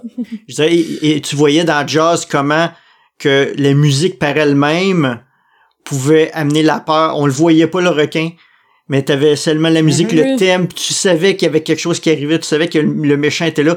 Ils ont juste repris des idées de thème dans Star Wars qui ont fait un, con- que t'as un Mhm. sentiment sans même voir qu'est-ce qui se passe.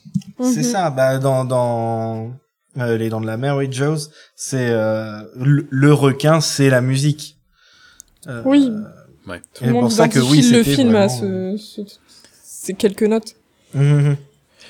Puis moi, ce que je voulais dire euh, dans le fait que dans le fait que ça a aidé à porter le film, dans euh, enfin dans la, de- je parle de la conception, dans le, le making of que j'avais lu, euh, au milieu du bordel qu'il y avait au début du film, des gens qui se blessaient, des, des problèmes de, de décors détruits ou de, de, de conditions de tournage compliquées, visiblement c'était le seul, c'était le premier truc où George Lucas et que George Lucas avait écouté et là c'est, il était vraiment époustouflé c'était il avait que des, des problèmes au début du film il y avait plein de trucs qui se marchaient mal et là quand il a Ouais. écouté ça il a ça l'a vraiment il, il en croyait pas ses oreilles ça a vraiment aidé à croire dans le projet et à continuer euh, malgré les problèmes qu'il avait eu dans la, la, la pré-production Merci John Mhm. Williams. Et la production aussi, hein, et il y a Mhm. eu un tournage super euh, compliqué. C'est un peu euh, ce qui s'était passé aussi pour Jaws, justement pour euh, les Dents de la Mer. C'était, euh, il y avait eu plein de problèmes, mais euh, mais au final, voilà, le, il y a toujours John Williams qui est là pour euh, pour donner envie aux créateurs de continuer. Et d'ailleurs, même pas que. mais on voit que le mec a quand même des, des sacrées cordes à son arc parce qu'il excelle pas que dans le, que dans le classique, là, le, le jazz de la cantina. Il est, il est magnifique Oui. aussi. Bah, il vient du jazz à la base. Oui, voilà, oui, c'est. Le, le mec sait tout faire. C'est c'est assez Mhm. incroyable. Et il fait des musiques qui sont mémorables. Si tu regardes euh, le thème d'Harry Potter, tu l'as tout de suite en tête. Si tu Mhm. Star Wars, t'as tout de suite la marche impériale ou euh, le, la Le musique thème principal, Force. Enfin, ouais. Oui, voilà. Ouais, ouais, la- Mhm. le- Pareil les dents de la mer. C'est ça. T'as tout de suite le thème qui te vient en tête quand tu tout dis ça, le nom. enfin, Superman, il a tout fait. Indiana Ouais. Jones. oui, oui. Oui, Mhm. c'est vrai. Ouais, ouais. C'est- Mais c'est vrai que ça fait peut-être, euh, contrairement à des, des, des compositeurs actuels qui sont peut-être un peu plus impersonnels, moi je pense notamment à comment il s'appelle l'allemand là qui est partout. Hans Zimmer. Zimmer. Ça fait partie, Star Wars, ça fait partie de ces, de ces BO qui de- qui s'écoutent sans le film, aucun problème. Et t'es capable trouve. en plus de revoir les scènes juste en écoutant la musique. Mhm. Alors Hans Zimmer, il a des, quand même des moments de bravoure, mais je trouve que c'est Oui. peut-être un peu impersonnel la plupart du temps. Ben, ça te revient pas tout de suite en tête. Faut que tu cherches. Ouais, ouais, Quand ouais. tu cherches une musique de Zimmer, tu dis alors attends laquelle je connais? Alors que Williams, tu t'en as plein qui te viennent euh, en tête. Il y a peut-être moins de thèmes avec Hans Zimmer. Mais bon, faut revenir au Mhm. sujet. Ben, ouais. C'est différent. C'est c'est vrai que C'est c'est différent, une, ouais. une approche très différente et, et c'est quelque chose qui me surprend souvent, c'est euh, le, le nombre de, de compositeurs et de compositrices qui qui apprennent pas forcément de de, de John Williams et du fait et de, du concept des leitmotifs et tout euh, Mhm. et qui font de la musique qui qui est pas pas mauvaise mais qui du coup euh, est pas transcendante comme peuvent l'être euh, les thèmes de de John Williams. Ah, Il y a des génies dans toutes sortes de domaines. Hein. John Williams en est Mhm. un dans la musique. Donc, Voilà, Ouais, c'est ouais. ça. Non, il y a- tout le monde a pas son souffle épique. Mhm. Et du coup, est-ce que vous pensez qu'on a fait le tour ou est-ce que vous avez des choses à ajouter? On n'a rien dit sur la VF. Ah bah vas-y alors parce que je crois que là il y a que rien toi dit, qui on en l'as a déjà écouté. parlé plein de fois en fait. Je, je, je l'avais dit. Euh, la, bah, la VF, bah, euh, c'est c'est à la fois une catastrophe et c'est à la fois un- magique en fait. C'est- à voir au moins une fois, je pense, en, en VF. euh, Oui. euh, Chewbacca devient chi, devient Chic Tabac ou Chewie devient En Chico. fait, c'est la licence poétique. Hein. euh. L'étoile de la mort, c'est l'étoile noire. Bon, ça, ça passe encore. C'est pas mal de les différencier, c'est bien au final. Euh, Le Millennium Alderaan Condor. devient, euh, Al- Alderaan, je crois, le Millennium Condor, Ouais, ouais, ouais. voilà, aussi, ça. Je, veux pour vous- je peux vous dire qu'au Québec, on avait la version française à l'époque. Maintenant, il y, a- il y a une loi euh, au Canada que les doublages en français doivent être faits par des Québécois. Donc, tous les films euh, américains, euh, britanniques doivent être traduits par des Québécois. Donc, on a, on a, on a plus les versions européennes maintenant. Mais à l'époque, oui. Donc, j'ai grandi Oh avec la version VF, avec euh, Chic Tabac, euh, Ali Chewy Malagum, euh, etc. Voilà, c'est ça. Non, mais pour, pour tout ça, elle est, elle est magique, hein, euh, c'est, ça rend le film, euh, bah, c'est, c'est déjà un petit côté euh, kitsch, enfin, clairement, Ouais, ouais. c'est, je pense que ce qui a, ce qui a mal vieilli, en fait, dans ce film, c'est, c'est pas le film, c'est la, sa VF, en fait. Ouais, lui, il Comme on pense que disait, hein, Solo a des expressions datées, Oui, euh, sais, euh, avec les Il y a de des mots, on, on sent bien que les, que les adaptateurs, ils étaient habitués à des trucs. euh, euh, on te parle de, de mémorisateur pour euh, la mémoire du droïde, des trucs comme ça. Enfin, tu sens que les mecs, ils étaient pas forcément à la page. Non. On m'avait dit récemment, même les, euh, les, les power converters que Luc doit aller chercher à, à- voyons, An- An- Anchor, euh, hey, mon dieu, j'ai un blanc. Euh, encore- Anchorhead, ouais, ou, euh, À Toshi Station, Station, à Toshi Station. Donc, Ils ont- appellent ça cotoché Ah en français.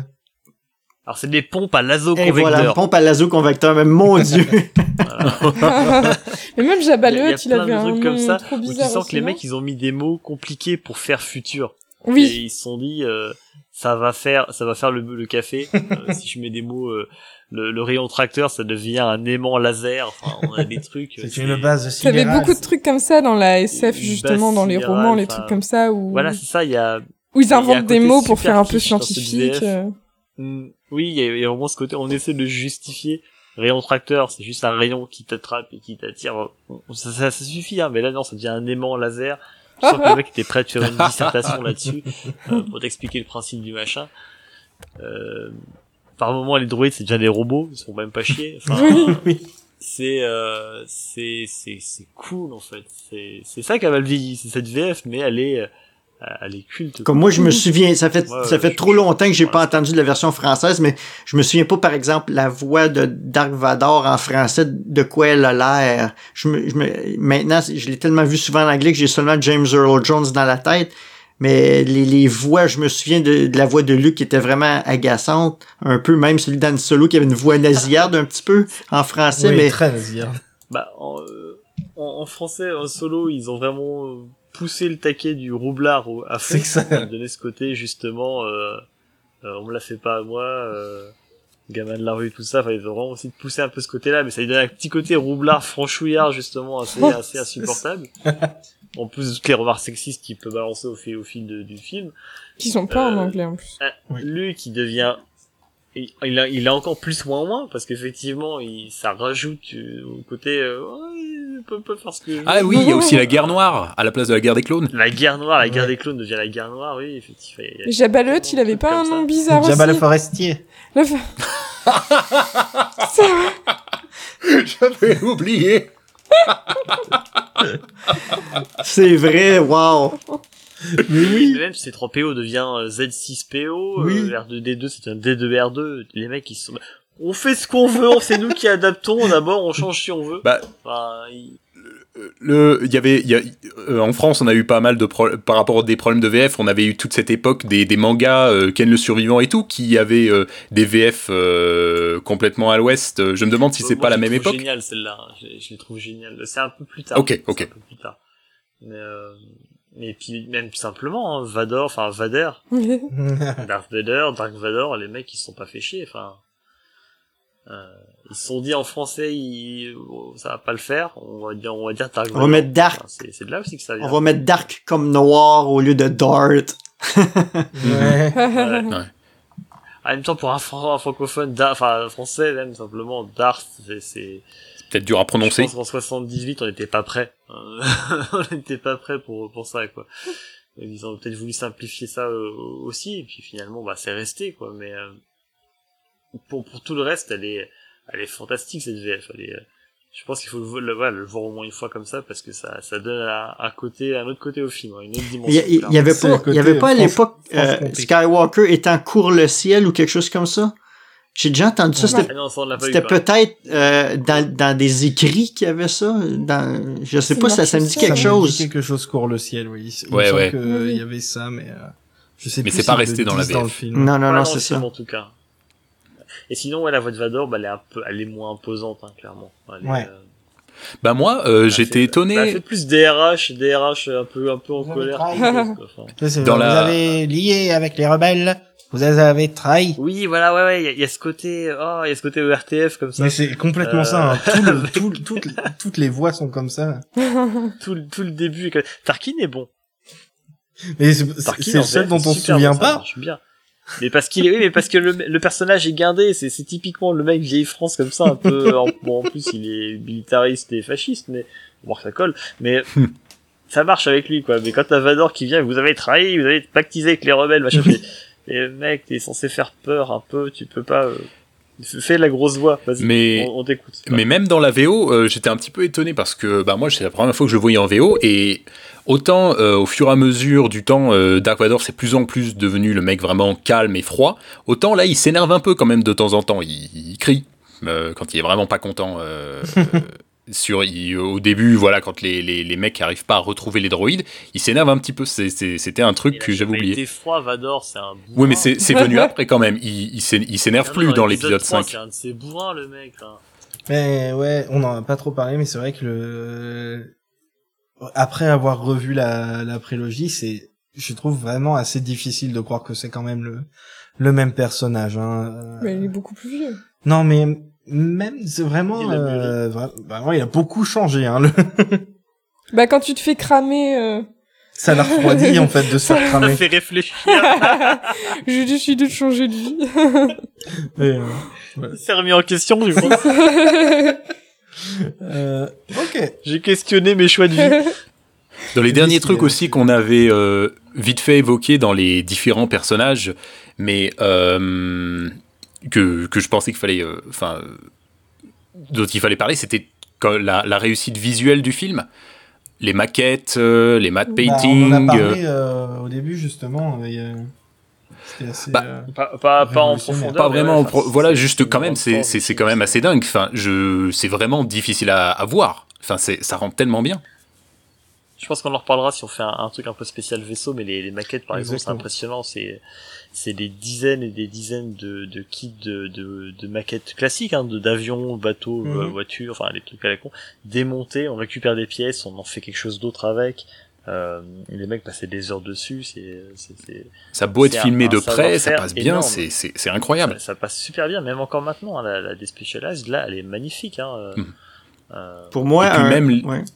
a- Vas-y, vas-y. Euh, Pour moi, une autre chose qui fait que c'est un film épique euh, de la science-fiction et du fantastique à l'époque, c'est toutes les, les, les races aliens, tous les extraterrestres qui n'étaient plus comme dans Star Trek ou quoi que ce soit, qui n'étaient pas juste des, des, des humanoïdes costumés. Ils commençaient à avoir vraiment des, des formes spéciales, euh, tout le maquillage des, des aliens. On voyait que la galaxie était grande, on voyait que c'était c'était très très différent de ce qu'on était habitué de voir juste par la cantine par exemple qui montrait la diversité de la Mhm. galaxie c'était pas nécessairement commun en science-fiction d'avoir autant de variétés autant de euh, que on, on dirait que les aliens ils, ils, euh, c'était tous des humains qui avaient été qui avaient évolué d'une autre façon des évolutions. ouais c'est c'est- D- D'ailleurs, pour la cantina, il y a, il y a- les mecs étaient allés chercher tout ce qu'ils pouvaient. Ils avaient récupéré des costumes de loup-garou, des trucs Il y a un ça, diable pour- et tout, c'est pour, génial. pour faire de la masse, pour faire de la, de la variété. Mhm. Ouais.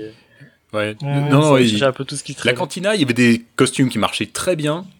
Il y en a qui avaient, qui avaient un petit peu plus de mal là. Dans ceux qui marchaient bien, je, je connais pas la race de l'alien, mais il y a cette espèce d'une grande créature euh, avec de la fourrure qui a des tout petits yeux noirs et une espèce de petite mini trompe Ouais, là, genre une mouche. Voilà, oui, Ouais. c'est lui, c'était mon favori. La. Je chauve-souris sais pas le nom aussi, de elle la race. marchait bien. Ah, je les connais, mais pas Ouais, nom. Mouftak, je pense, celui que tu parles. Mouftak et euh, le petit, je me Ok, souviens ok. plus.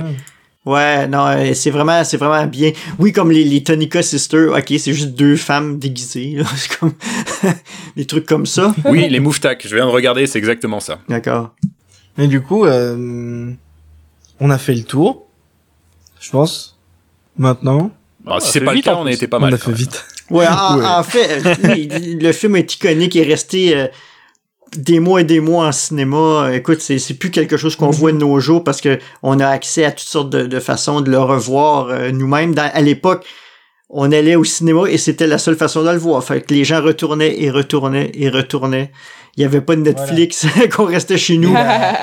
Donc euh, il fallait fallait fallait aller au cinéma pour le voir et puis c'est c'est peut-être cette répétition que les gens ne faisaient pas nécessairement pour d'autres films euh, qui a fait que ça Mhm. c'est devenu culte comme vraiment comme film. C'est ça. Ça définit le, justement le genre de blockbuster euh, qu'on a toujours maintenant. hein. Qui était, qui existait pas avant. Ouais, ouais. Le, le fait qu'on sorte les blockbusters en été, ça, ça date de ça. Ouais, ouais. Bon, bah super.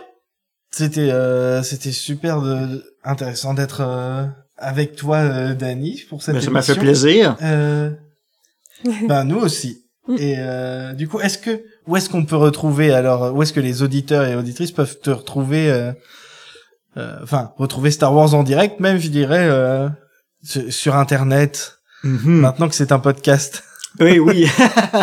Donc, bien sûr, euh, cherchez Star Wars en direct. euh, les quatre mots euh, sur Internet, vous allez trouver Facebook, Twitter, Instagram, YouTube.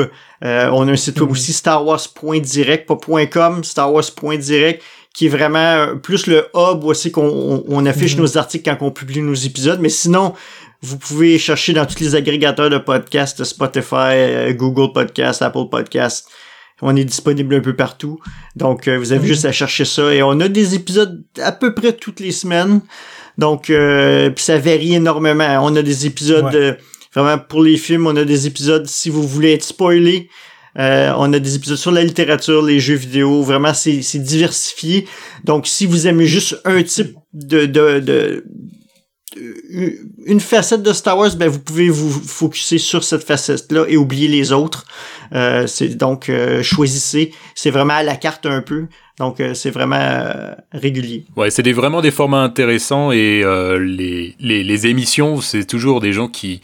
Moi, sont- notamment, j'ai pas le temps, trop le temps de lire les, les, les livres, donc les émissions littérature, les gens, euh, voilà, les, tous les intervenants sont super, voilà, vrai, informés et tout, c'est super intéressant, honnêtement. Ben merci. et en plus ils sont gentils. Hein, regardez comme il était gentil Dani euh, avec Ah nous. ben merci. Pourtant j'ai j'ai j'ai j'ai la réputation d'être le suprême leader donc euh, faut faire attention. Je sais pas. Non non non, t'es t'es gentil. Tu es hein. comme Han Solo, c'est juste une façade. Et voilà. Cacher ton grand cœur. Non mais vous savez pas à quel Et, point euh, que les gens dans, dans l'équipe veulent me mettre un, un sabre laser dans les côtes comme, comme dans le film.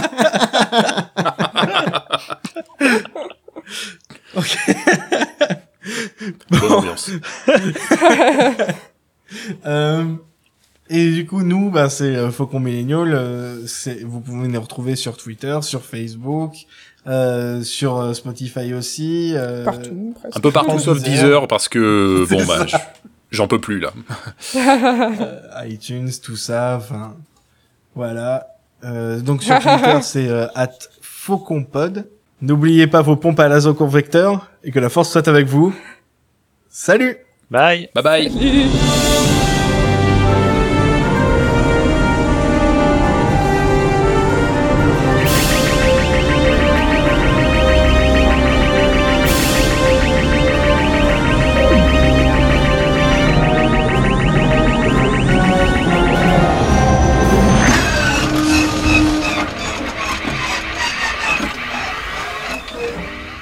Je ne fais pas Jabal Forestier, je suis un homme mort.